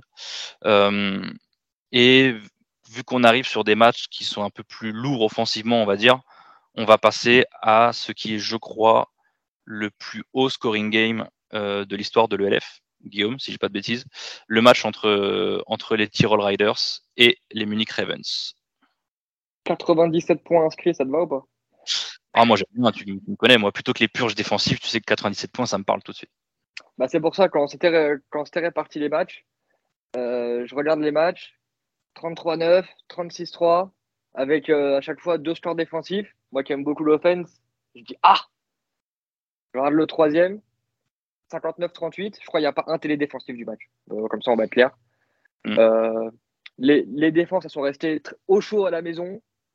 Euh, C'était pas leur problème. Hein. Ils avaient d'autres choses à foutre que d'être là sur ce match. je ne vais pas te mentir, j'avais un peu peur pour un peu peur pour Munich avant ce match parce que parce que les Tyrol frais de leur de leur titre il y a quelques mois, euh, ils arrivent aussi en tant que favoris. Munich, c'est une équipe qui vient de se, monter, donc j'avais un peu peur. Et bah franchement, ils ont, tenu la dragée haute, euh, je trouve, au Tyrol. Alors oui, à la fin du match, il y a 21 points. Ça s'est surtout décanté en deuxième mi-temps. Euh, à la mi-temps, ils sont derrière de, seulement 10 points en prenant, en prenant des points vraiment toute fin, ils prennent un field goal, euh, prennent un field goal à tout, je crois à deux secondes de la fin, enfin sur, le gong, on va dire. C'était encore bien serré jusqu'à la mi-temps. Après, en demi-temps, ça a été beaucoup plus dur. Donc on va. Tu as parlé du premier punt return TD euh, de la saison tout à l'heure. Moi, de mon côté, j'ai eu le premier kick-off return, kick return TD euh, de la part du Tyrol. j'ai eu le droit aussi à une running back pass pour un TD de, la part du, de la part du Tyrol. Euh, mais sinon, ça a été. Euh, d'ailleurs, par le même joueur. Par le même joueur, d'ailleurs, c'est oui, effectivement. McLam. Et bah, du coup, euh, notre ami McLam, il fait le, il, fait le trio parce qu'il a aussi il a un TD à la passe, du coup, sur la running ball pass, un TD à la réception et un TD sur kick-off return. Donc lui aussi, ça va être vraiment un joueur à suivre. mais sinon, les, les deux tubés qui ont, qui ont régalé, donc on a Strong qui finit à 6 TD euh, pour le Tyrol et euh, Jeffries qui finit à 4 TD pour, euh, pour, pour Munich. Alors qu'on soit tous bien clairs, hein, en tant que bon fan des Steelers, voir les Ravens sans prendre 59, ça fait quelque chose. Hein, ça, fait, ça, fait, un petit, ça fait plaisir. maintenant, j'ai vraiment, comme j'ai dit, j'ai vraiment été surpris par cette équipe. bon, pas défensivement, hein, du coup, mais offensivement. Euh, je, ne suis pas sûr que ce soit, ce soit un bon étalon pour juger la défense de Munich. Parce que je pense qu'à l'inverse, l'offense des Riders. Euh, ah oui, non, c'est. Très honnêtement, s'il si, si, claque 50 pions par match de moyenne, je pense que. Et Platz Grummer n'a pas joué. Platz Grummer n'a pas joué, en effet. Donc ils ont une offense qui est. Et d'ailleurs, si pas C'est ça, Strong n'a pas été saqué, il finit à 24 sur 30 à la passe. Euh, pas d'interception. C'est l'offense, elle est d'une propreté qui est, je pense qu'on a rarement vu à ce niveau-là en Europe. Hein. Ah, c'est comme on dit, c'est chirurgical. Voilà. Mm. Alors qu'en plus, on peut noter que euh, Munich a mené pendant ce match à deux reprises. Ouais. Parce que euh, le Tyrol ouvre le score, mais ne transforme pas, donc c'est 6-0. Munich égalise, puis passe devant à 7-6. Derrière, sur, la, sur le drive offensif euh, du Tyrol, fumble, forcé par la défense de Munich, récupéré par la défense de Munich. Munich marque. Et derrière, euh, le Tyrol est revenu et a, a déroulé. Et du coup, c'était, trop pour, euh, pour cette, équipe, euh, cette équipe de Munich. Mais ça, ça envisage, ça, présage pardon, de belles choses pour cette équipe de Munich. Comme tu l'as dit, l'offense, des Raiders, pas sûr qu'il y ait beaucoup d'équipes qui arrivent vraiment à les stopper. Il faudra peut-être les ralentir, mais les stopper, ça va être compliqué. Mais très, très surpris dans le bon sens du terme de cette offense des Ravens qui s'est euh, bah, vite mis au niveau et euh, vite, euh, qui a vite bien cliqué. Donc ça, cette équipe de Munich qui pourrait, qui pourrait être une, belle surprise cette année. Mmh. Bah, surtout pour moi, c'est la là quand je regarde les stats, hein, c'est la seule équipe qui a un jeu de course. Ils finissent à assez balancé. Ils finissent à 214 yards à la course. J'ai pas les stats par équipe, on va dire, mais j'ai pas vu de j'ai pas vu de total aussi haut de toutes les équipes et ils ont euh, Oyewo qui finit à 87 yards, euh, ils ont Rouge qui finit à 54 yards en 4 courses. Le mec, il, les, ils finissent avec une moyenne de 7,9 yards par course en équipe, 27 runs, 200, 214 yards. Euh, c'est quelque chose qu'on voit. Alors, on n'a pas encore vu euh, trois équipes, donc Vienne, Milan, et il y a une équipe que j'oublie qu'on n'a pas encore vue, bah, c'est Stuttgart. Stuttgart. Mais du coup, je suis pas sûr qu'il y ait que parmi ces trois équipes, il y a il y en a la, moindre qui est ce niveau-là de, run game. Donc euh, c'est une offense qui, qui va, je le disais un peu juste avant, tu vois, c'est une offense qui va varier des autres. On va voir si c'est si s'ils peuvent soutenir ça sur toute l'année. Mais effectivement, comme tu le dis, j'étais j'étais surpris. Et après, est-ce que ça veut peut-être pas dire quelque chose aussi à propos de la défense de des Riders? Peut-être que bah, ils sont obligés de marquer 60 points parce que leur défense va en prendre 30. Je je, je sais pas. Peut-être que c'est ça aussi. Et d'ailleurs, c'est que je regarde, là, je regarde les stats. Euh, ils ont Own, le receveur, qui a 5 réceptions, 145 yards, 3 TD. Donc même si vous voulez défendre McCam, euh, McClam, pardon, bah il y a du monde. Et on parlait de Platt Grumer, euh, le, celui qui était chez les Giants. Donc c'est Andrea, si je dis pas de bêtises. Le il y a son frère dans l'équipe aussi en receveur. C'est ça en fait, c'est pardon, c'est Sandro. Et je crois que son frère c'est Andrea. Andrea et par contre, voilà, Andrea joue pour, euh, pour le, le Tyrol. Et Andrea finit à 3-4, 79 yards et un TD. Après, il y a Schneider comme AD aussi, parce que du coup, ils en mettent 7 dans le match. Donc euh, voilà, offensivement, effectivement, si jamais vous voulez vous amuser un peu, euh, bah, vous regardez les, résumés des matchs du Tyrol, vous mettez leur offense et, généralement vous devriez vous faire plaisir toutes les semaines. Donc ce sera, je pense, c'est l'équipe qui a le plus tapé dans l'œil, c'est l'équipe qu'il va falloir suivre en attendant l'arrivée de Vienne ce week-end. T'avais avais noté quelque chose d'autre, Guillaume, sur ce match ou pas? Non, c'était les, les, principaux points que, euh, à que j'avais. Belle diversité euh, de la façon de marquer des TD. Ouais. Et euh, les, deux gros, les deux gros matchs des, des deux QB. Mm. Et d'ailleurs, si je ne pas de bêtises, je crois que Maclam, il en avait mis deux l'année dernière. Et des, des kick-off return TD, pardon, avec ce, ce format un peu. c'est quoi C'est la XFL qui joue comme ça ouais. Avec un kicker, un returner et les 10 contre 10 alignés sur la ligne des 25, je crois. Et c'est ça, ça a l'air d'être le seul qui a, qui a réussi à à trouver la clé un peu de ce système qui est fait pour techniquement éviter les kick-off return en fait. Donc, euh, donc, donc à voir comment, comment, comment le Tyrol arrive à continuer cette dynamique sur, le, sur les special teams. Euh, et on va rester dans le, on va rester dans les Alpes, mais dans les Alpes pas les nôtres. On va rester euh, bah, c'est un duel un peu Alpes contre Pyrénées, puisqu'on a eu le match aussi euh, Helvetic Wars contre, contre Barcelona Dragons, même si Barcelone c'est un peu plus bas que les Pyrénées. Je m'excuse pour les, pour les fans de géographie qui nous suivent. Euh, ça a été un bon match. Encore une fois, c'est, je l'ai dit tout à l'heure, deux oppositions de style, mais c'est deux opposés. Je ne dis pas que vous regardiez euh, la, la, la, la de Mike Leach contre, euh, contre Army. Hein. Mais voilà, les Helvetics, c'est du personnel 21, c'est de l'under center, c'est beaucoup de courses avec un fullback, euh, des, des quick hooks et pas grand chose d'autre. Et de l'autre côté, vous avez euh, l'offense des Dragons qui, sont, qui est menée par, donc par l'ancien QB, QB du Flash, Connor, Connor Miller, qui est une offense qui est beaucoup plus verticale. Bah, c'est simple, hein, les, sur les quatre premiers jeux offensifs, il y a trois fades euh, littéralement. C'est, il se prend pas la tête, et il prend la balle, il envoie une fade pour son receveur et, et voilà. Donc euh, c'est c'est aussi une offense qui est, qui est, sympathique à regarder. Ça, ça vole de partout, ça marque beaucoup aussi. Donc euh, donc voilà. deuxième jeu du match, c'est c'est les Helvetics qui marque le premier touchdown de l'histoire de leur franchise sur un TD défensif parce que le snap est un peu le snap est un peu gâté par, par Connor Miller et, et la balle rebondit au sol et au final au final, c'est le, linebacker. Alors attendez que je retrouve son nom. Le linebacker américain, John Tavai, donc qui est l'import des, Helvetics, et en fait, si ce nom vous dit quelque chose, c'est normal parce que John Tavai a joué à USC, donc chez les Trojans, il y a un peu, il y a un peu plus de 10 ans, c'est un peu plus ancien que, Sweet et Hilton, par exemple. Il a joué entre 2011 et 2014. Euh, et Tavai, même s'il commence à dépasser peut-être un peu la trentaine maintenant, faut se dire qu'en 4 ans à USC, c'est 130 plaquages, 25 tackles for loss, 10 sacs et demi, 3 force fumble à USC. Donc encore une fois, on se retrouve avec des joueurs de qualité qui ont une vraie carrière universitaire. Si je dis pas de bêtises, il a même joué en NFL pour les Tennessee Titans. Il a joué 4 matchs. Euh, donc voilà, c'est un, très bon joueur et, il fait vraiment le taf au milieu de la défense de, la défense de, l'équipe suisse. Euh, Là, je vous ai dit que les Dragons, ils, ils, fumble sur le deuxième jeu du match et, ils prennent un TD.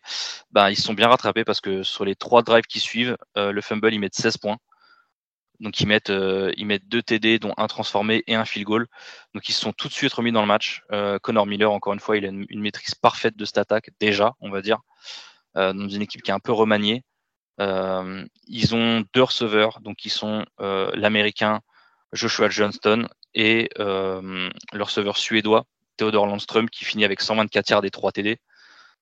On parle des Américains et, du, côté de, du côté de Barcelone, il y a, Joshua Johnston, le, receveur, euh, qui est d'un côté, qui finit avec 159 yards.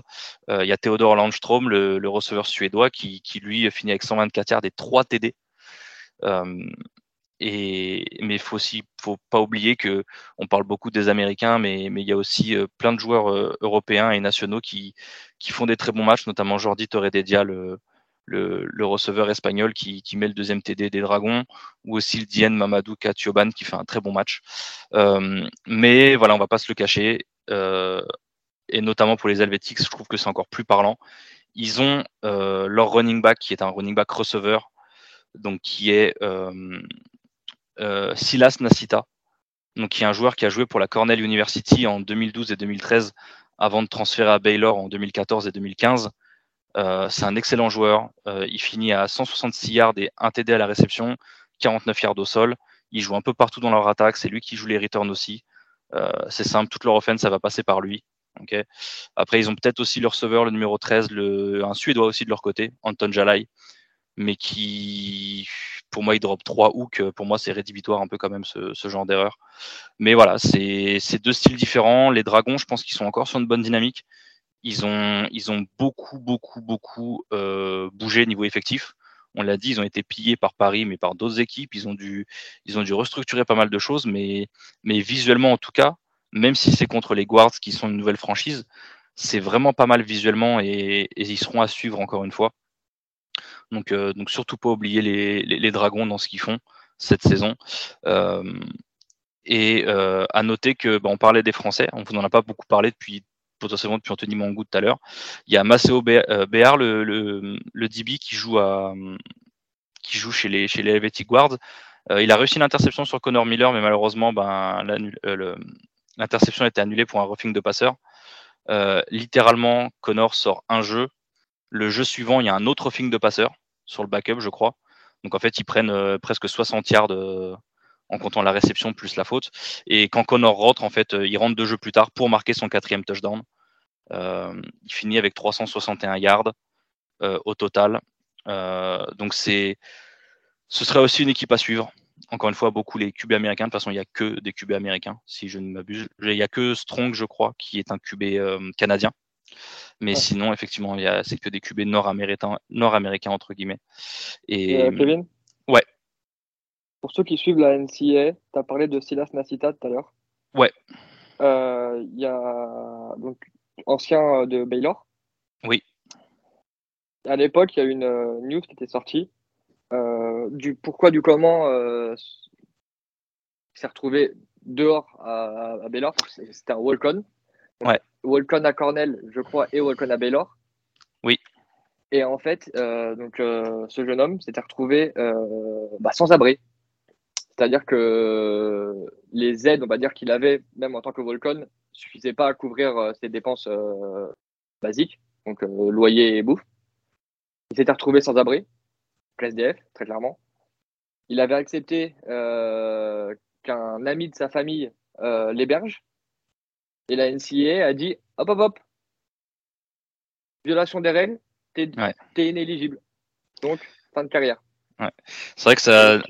Euh, Silas Nasita, pardon, ça faisait partie de ces petits scandales euh, à l'ancienne règle NFL, du coup, NFL, NCA, pardon, maintenant, qui n'est plus valable. Mais effectivement, c'est un nom qui, il a joué à Baylor, donc Baylor, ça vous parle, mais Silas Nasita, ça devrait vous parler. Malheureusement, pas forcément pour des très bonnes choses, parce que c'est, on l'a plus entendu parler de lui pour un scandale, mais c'est vrai qu'il a eu ce, petit problème euh, avec la NCA. Et c'est pour ça. Et donc du coup, euh, il, donc, il pouvait plus jouer avec la NCA. Il a joué en NAIA. Hmm. Et euh, pour nos fans qui nous écoutent, fans de, des noms d'universités un peu sympathiques outre-Atlantique, il a fini à la attention Southwestern Assemblies of God University dans le Texas. peu de surprise hein, avec, le nom de la, de la fac sur dans le Texas. Et il a fini là-bas avant d'atterrir en Europe. Il a fait quelques piges avant le LF, si je dis pas de bêtises, euh, dans plus, en Allemagne. Ouais, il, a, il a joué, il a fait quoi? Il a fait Marbourg, il a fait le Frankfurt Universe à l'époque. Il n'y avait pas une équipe avec, un, avec Samsung dans le Blaze à l'époque? C'était leur stade? C'était peut-être le stade de, Francfort. Ouais, c'est Francfort qui était les, bah, Samsung Galaxy, je crois, ou un truc comme ça. Samsung Universe, ouais, c'est ça. Et, et, il, a joué, il a joué en Italie aussi, chez les Guelfi de, de, Florence. Et la saison dernière, il était en GFL aussi au, chez les euh, Danube Dragons. Ok. Et si je dis pas de bêtises, il a une chaîne YouTube, donc si vous voulez voir ça. Ah bah c'est lui qui, oui, j'ai vu son vlog justement comme il est chez les Helvetics quand ils sont venus s'entraîner contre les contre les mousquetaires. Je crois que c'est lui que j'avais vu effectivement. Euh, et d'ailleurs en parlant de chaîne YouTube, 44 Savage, Stanley Zerek B. Si jamais vous avez envie d'avoir les, les insides, euh, mes côtés côté parisiens, on vous en parlera. C'est important, c'est important. Peut-être un peu pour les copains. voilà, on donne de la force. je, je, je suis pas que sur Twitter pour dire qu'il lui manque des sacs dans les stats. je suis aussi là pour, pour faire une petite pub pour sa chaîne YouTube. Euh, et bah du coup, euh, vu qu'on parlait de Stanley et vu que bah, vous avez compris, on vous a parlé d'un peu tout le monde, bah, sauf de Paris, on vous a gardé, euh, je vais pas dire le meilleur pour la fin, mais le morceau qui nous intéresse le plus forcément en tant que Français, c'est ce match entre entre la toute nouvelle franchise des, Mousquetaires de Paris qui se déplaçait chez les chez les Centurions de Cologne. victoire.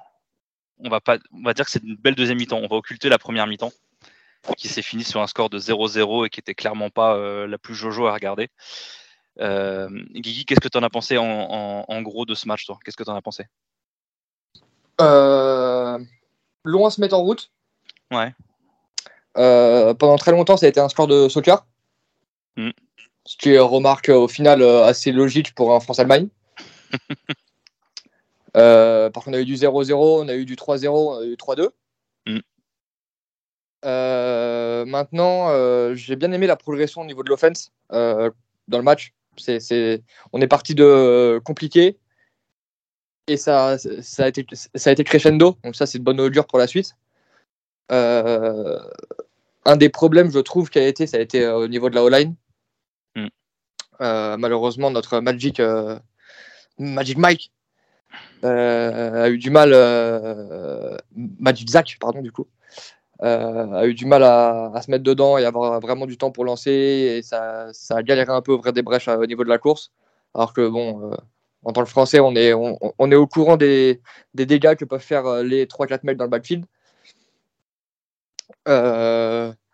la défense qui a tenu, en même temps, encore une fois, hein, quand tu regardes les noms, euh, T'en parleras tout à l'heure et on en parlait justement. Bah, on, a, dit tout à l'heure qu'on a regardé le match avec, euh, avec Wadji Saïd qui, était, euh, qui est cornerback au Mousquetaire de Paris mais blessé sur ce match, qui devrait être remis pour, euh, pour, ce, pour ce samedi.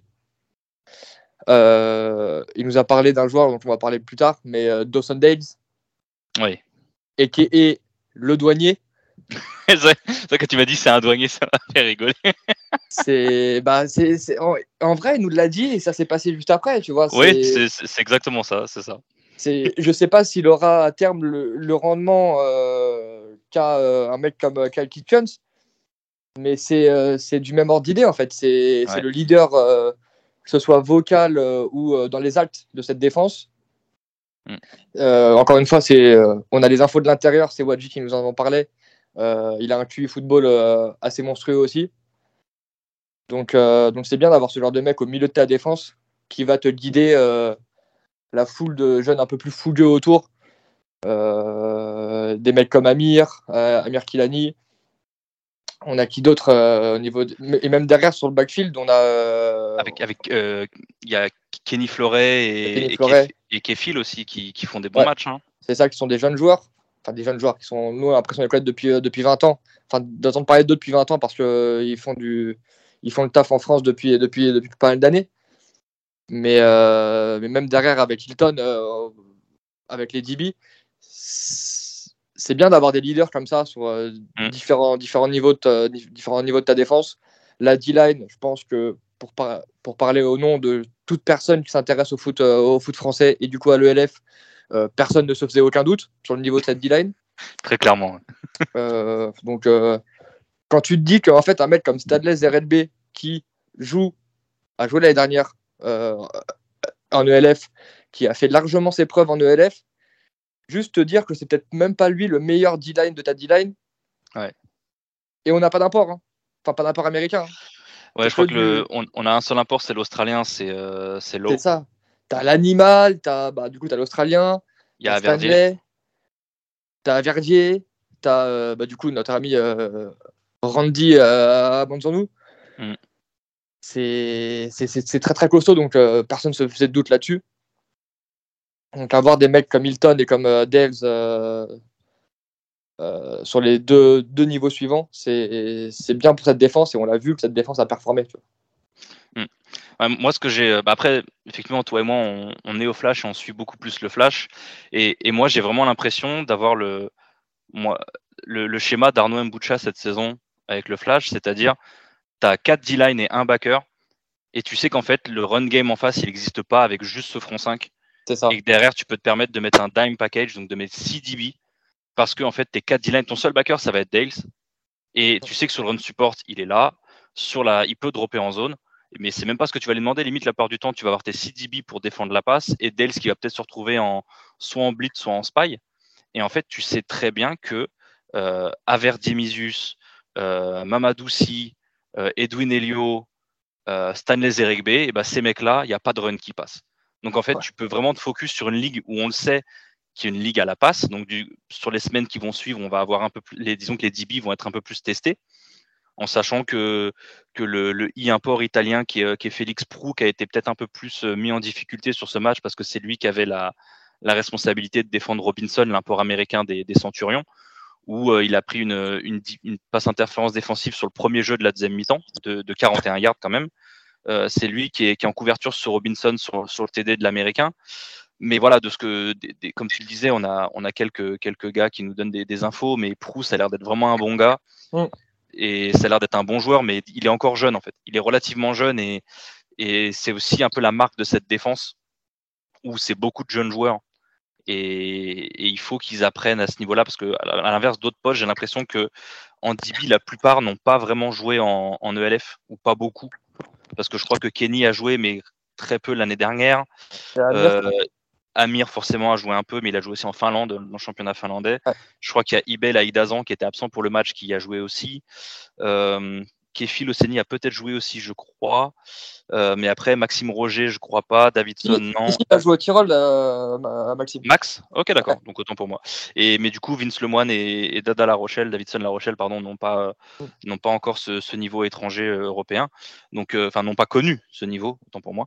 Donc, donc voilà, c'est quelque chose qui va, qui va être intéressant à voir pour le reste de la saison parce que ben, on va avoir le Rainfire, va falloir défendre Mangou, va falloir défendre tous les receveurs de, de Hambourg. Par contre, ça, ça, je te l'annonce. Hein le duel euh, Anthony euh, qui se met dans le slot face à Amir.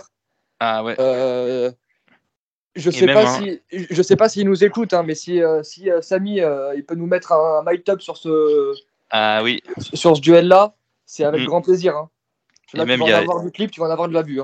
Il y a quand même de fortes chances aussi, comme il couvre les tight souvent, que qu'on ait un, un, duel Amir Kilani, Kevin Mwamba contre contre Francfort. Donc, euh, donc c'est, c'est voilà, c'est comme on vous l'a dit au début, c'est énormément de match-up qui vont être super fun cette saison entre avec des avec d'autres joueurs français.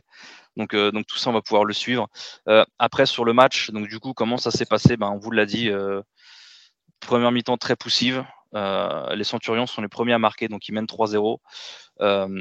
Paris qui met un, qui score un safety après le, après le mauvais snap des Centurions. Euh, les, Centurions qui sont les premiers à, marquer un touchdown donc sur, euh, sur le TD de, leur américain euh, Robinson, sur une, sur une goal line fade avec Félix Prou en, défense qui malheureusement ne peut pas empêcher le touchdown. les mousquetaires qui répondent après avec, avec un receveur qu'on n'avait pas vu depuis le début du match, mais qui était dans la rotation et, qui ça, montre encore une fois la profondeur de cet effectif, c'est Florent Larose, qui est rentré en, en sixième, septième receveur et qui, qui, malgré le fait qu'il n'ait eu des reps que à partir de la deuxième mi-temps, bah c'est lui qui marque ce premier TD et qui plus est d'une très belle facture entre, la, entre le, le roll vers la gauche et la, passe dans la course de Zach Edwards et euh, la réception et, la magnifique retombée de, Florent Larose dans la end zone.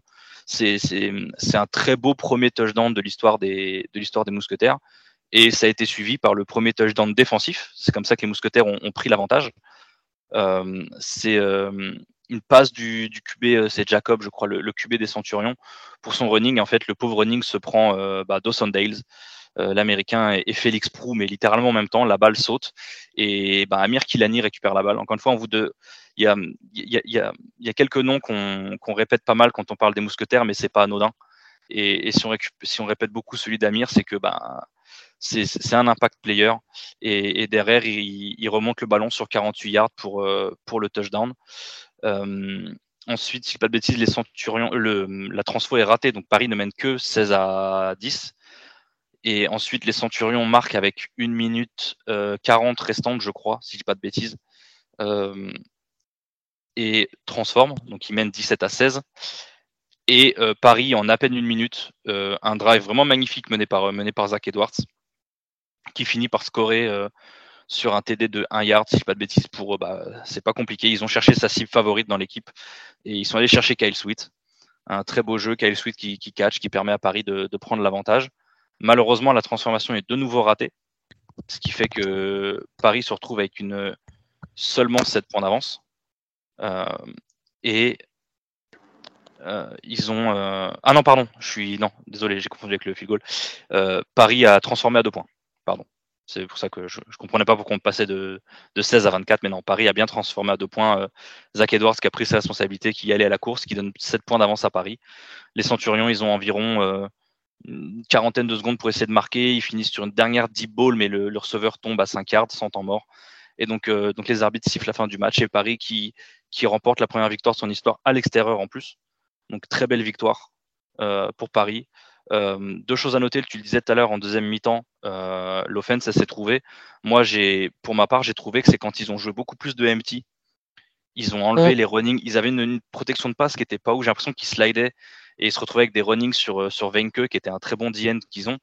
Et, le problème, c'est que c'était, ça leur réussissait pas forcément. Donc en fait, ils ont décidé de passer à, à 5 line et, et, de mettre la MT, sauf que le personnel MT de, des mousquetaires, euh, je vais être honnête, faut se mouiller la nuque avant de le défendre en fait, parce que Jefferson Alexandre, Kyle Sweet, Rémi Berthelin, euh, Andrea Botello et le cinquième, ça tourne entre chez et, et d'autres. Euh, même une équipe qui a, on va dire, 3-4 bons DB, bah, c'est quand même trop, trop light en fait pour défendre ce personnel MT et, et l'attaque, elle a commencé à tourner à ce niveau-là. Donc, même s'il y a des très bons running, que ce soit Steven Yepmo, Jason Aguemon ou Meryl Zero derrière, ou même Jason Bofunda qu'on n'a même pas vu euh, sauf en special team, ils ont une sacrée étable de running back, mais malheureusement, euh, bah, comme on vous l'a dit, c'est pas forcément une, une, running league, une running back league, donc, euh, les, ils vont devoir chercher les, les, yards où ils peuvent les prendre, mais on va surtout assister à, assister à beaucoup de passes du côté mousquetaire aussi cette saison, je pense. autre petite chose à noter, euh, c'était, tu parlais tout à l'heure, on va dire les points noirs et points positifs. On va dire points positifs, points négatifs. Point négatif, c'est les pénalités. Ouais. Du coup, on, a, on, avait eu les premiers échos, c'était 196 yards de pénalité sur le match. Du coup, ça a été révisé. C'est, alors, je pense que c'est, il y a des pénalités qui ont dû être déclinées, c'est peut-être pour ça. Mais du coup, on est sur 14 pénalités pour 182 yards officiellement contre Paris, ce qui est quand même beaucoup trop on va pas se le cacher. Et l'avantage, c'est qu'ils ont tous cette sensation de, comment dire, de, on s'est tiré une balle dans le pied avec les pénalités, c'est facilement, enfin, c'est corrigeable en fait. C'est c'est pas un défaut où tu prends, euh, je vais prendre l'exemple de Munich, hein, où tu prends 60 points, où tu te dis, bah, qu'est-ce qu'on fait pour corriger ça, tu vois? C'est vraiment des pénalités bêtes. Il y a déjà il y a une DPI de 41 yards contre Prou. il y a 3 CNS, donc c'est 3 fois 15 yards. voilà, c'est des choses qui sont corrigeables quand même relativement facilement. Après, autre point noir, bah, c'est malheureusement le 0 sur 4 au pied de, Benjamin Bonneau, le kicker. Assez étonnant ça pour le point. Ouais, il finit à, 0 sur 2 en OPAT, à 0 sur 2 sur field goal. Tout le monde le connaît bien parce qu'il a, il a commencé avec nous avec la D3 du Flash et il est passé en élite ensuite. C'est, c'est vraiment un gars qui travaille beaucoup et c'est un, il a gagné la compétition de kicker parce qu'il est précis et, et, c'est vraiment étonnant de, de le voir. Euh, alors, la petite surprise, vous verrez après dans la surprise, il y aura un, début de réponse à cette question. Euh, mais voilà, et du coup, on, j'ai fait les calculs, hein, il y a 8 points qui partent au pied. Donc en fait, il y a littéralement un TD transformé qui est laissé au pied. Donc ça peut, disons que sur ce match-là, les, mousquetaires ont réussi à s'en sortir, mais ça aurait pu coûter beaucoup plus cher que, ça, malheureusement. Euh, la O-line, t'en as parlé au début. Euh, statistiquement, c'est 13 tackles for loss, dont 8 sacs. Ça aussi, c'est, je crois que il y a une seule autre équipe qui a concédé 8 sacs. Donc c'est ça aussi, il va falloir le revoir, en sachant que, euh, bah, comme on vous l'a dit, il y a potentiellement un nouveau tackle droit parce qu'on a vu malheureusement Sébastien Jallier et, Max Gay un peu en difficulté, certes face à un très bon D-end, vaincu euh, l'Allemand des Centurions, mais il y a eu ce petit problème au niveau du tackle droit. Euh, et ensuite, il y a deux blessures à noter, donc qu'on a pu voir pendant le match. C'est la blessure de, Nabil Marzougi, le, le, guard, euh, très bon ami de, Ryan d'ailleurs, hein, dont qu'on salue forcément. Et ben, un peu plus dommageable, c'est Amir Kilani, donc a été blessé au dos euh, il a pris le, gros numéro 43, le gros fullback des Centurions. Euh, il a pris un petit impact et visiblement le dos a pas trop apprécié. Donc il doit, passer des examens euh, cette semaine, mais il devrait être de retour pour le match contre Stuttgart. Donc à voir pour comment ça se passe pour samedi. Et parmi les points positifs, bah pareil, tu en as parlé tout à l'heure, la défense. on a une défense qui n'a encaissé que 160 yards au total. 123 à la passe et 37 à la course. Donc c'est une défense qui a très bien tenu dans l'ensemble. Euh, et l'attaque de son côté a déroulé 387 yards au total, 280 à la passe, 107 à la course. 56% euh, en troisième down, ce qui est vraiment un chiffre, un chiffre très très bon pour une attaque. La défense maintient celle de, celle de, de Cologne à 33%.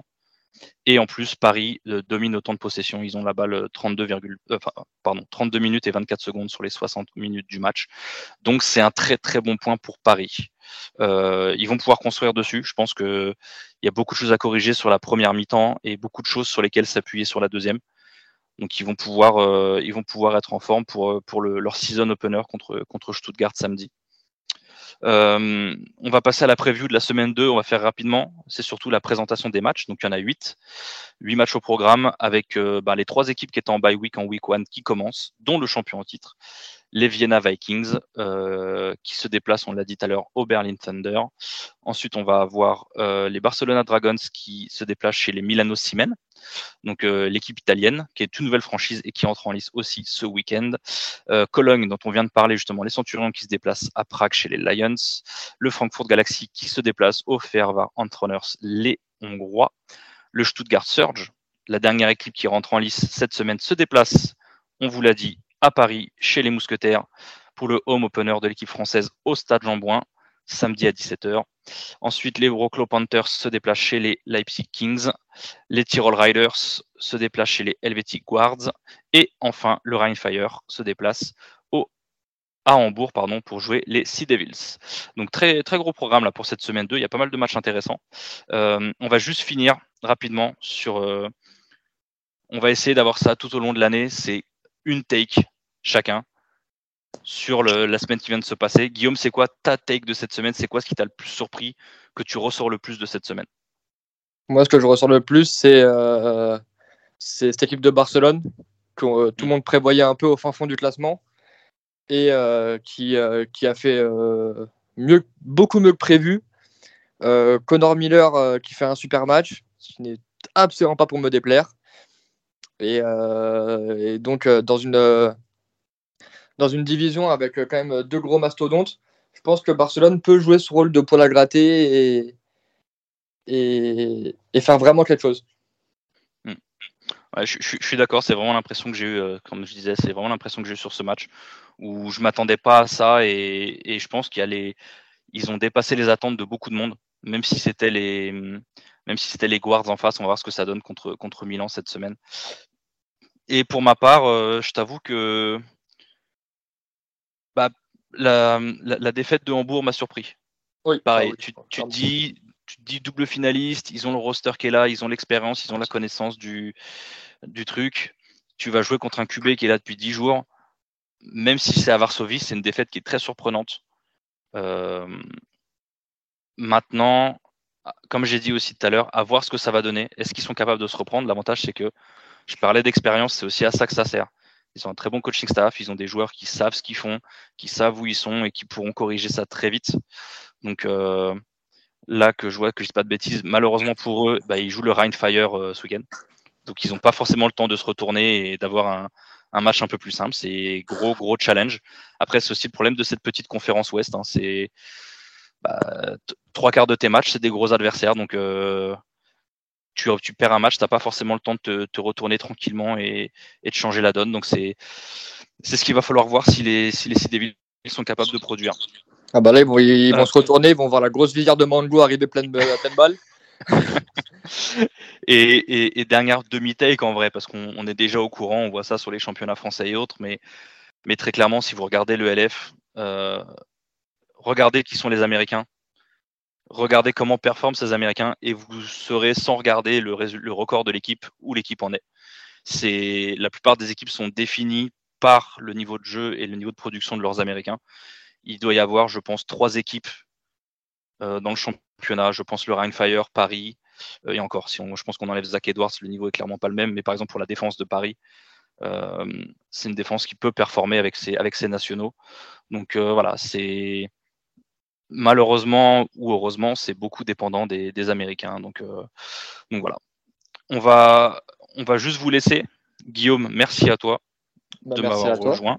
On se retrouve la semaine prochaine pour la deuxième semaine après, euh, après ce match à Stuttgart. Est-ce que tu vas au match de, contre Stuttgart ou pas? Toi qui, toi qui auras juste à monter les gradins de Jean Boin bah, ça aurait été plaisir, mais j'ai match, moi aussi. Ah oui, c'est vrai. C'est vrai que tu, c'est vrai que tu as match euh, à Géo-André. Donc, du coup, je vous rejoindrai à la Courneuve après le, après le match contre Stuttgart. si, vous allez à, si vous allez à Jean-Boin et que vous êtes en voiture, derrière, cap sur la Courneuve pour le match, euh, pour, pour, match de playoff des wildcards entre le Flash de la Courneuve et les Grizzlies catalans. Et tu sais très bien que c'est exactement ce que je vais faire. Il faudra juste que tu me donnes les petits bons plans pour me garer à côté de Jean Boin, que je puisse sortir rapidement. ouais, ça, tu as très message ça. On va vous laisser avec le, petit interview qu'on a réussi à réaliser. Donc pour cette semaine, c'est un joueur qui, donc, qui a commencé avec moi, dans le même club que moi, donc au Dragon de Paris, euh, qui est euh, membre de l'équipe de France de flag football, qui a joué la, la Coupe du Monde de flag la saison dernière euh, au Mexique, je crois, si je dis pas de bêtises, euh, qui est champion de France 2022 avec le Flash de la Courneuve. Il s'agit de Vincent Lemoine, qui est, qui est donc au DB, defensive back des, des Mousquetaires de Paris. Et donc on, a, on s'est retrouvé euh, pour une petite interview. Et, et on vous laisse avec, avec le petit interview de Vincent tout de suite. Et on se retrouve, on se retrouve la semaine prochaine. Au revoir tout le monde.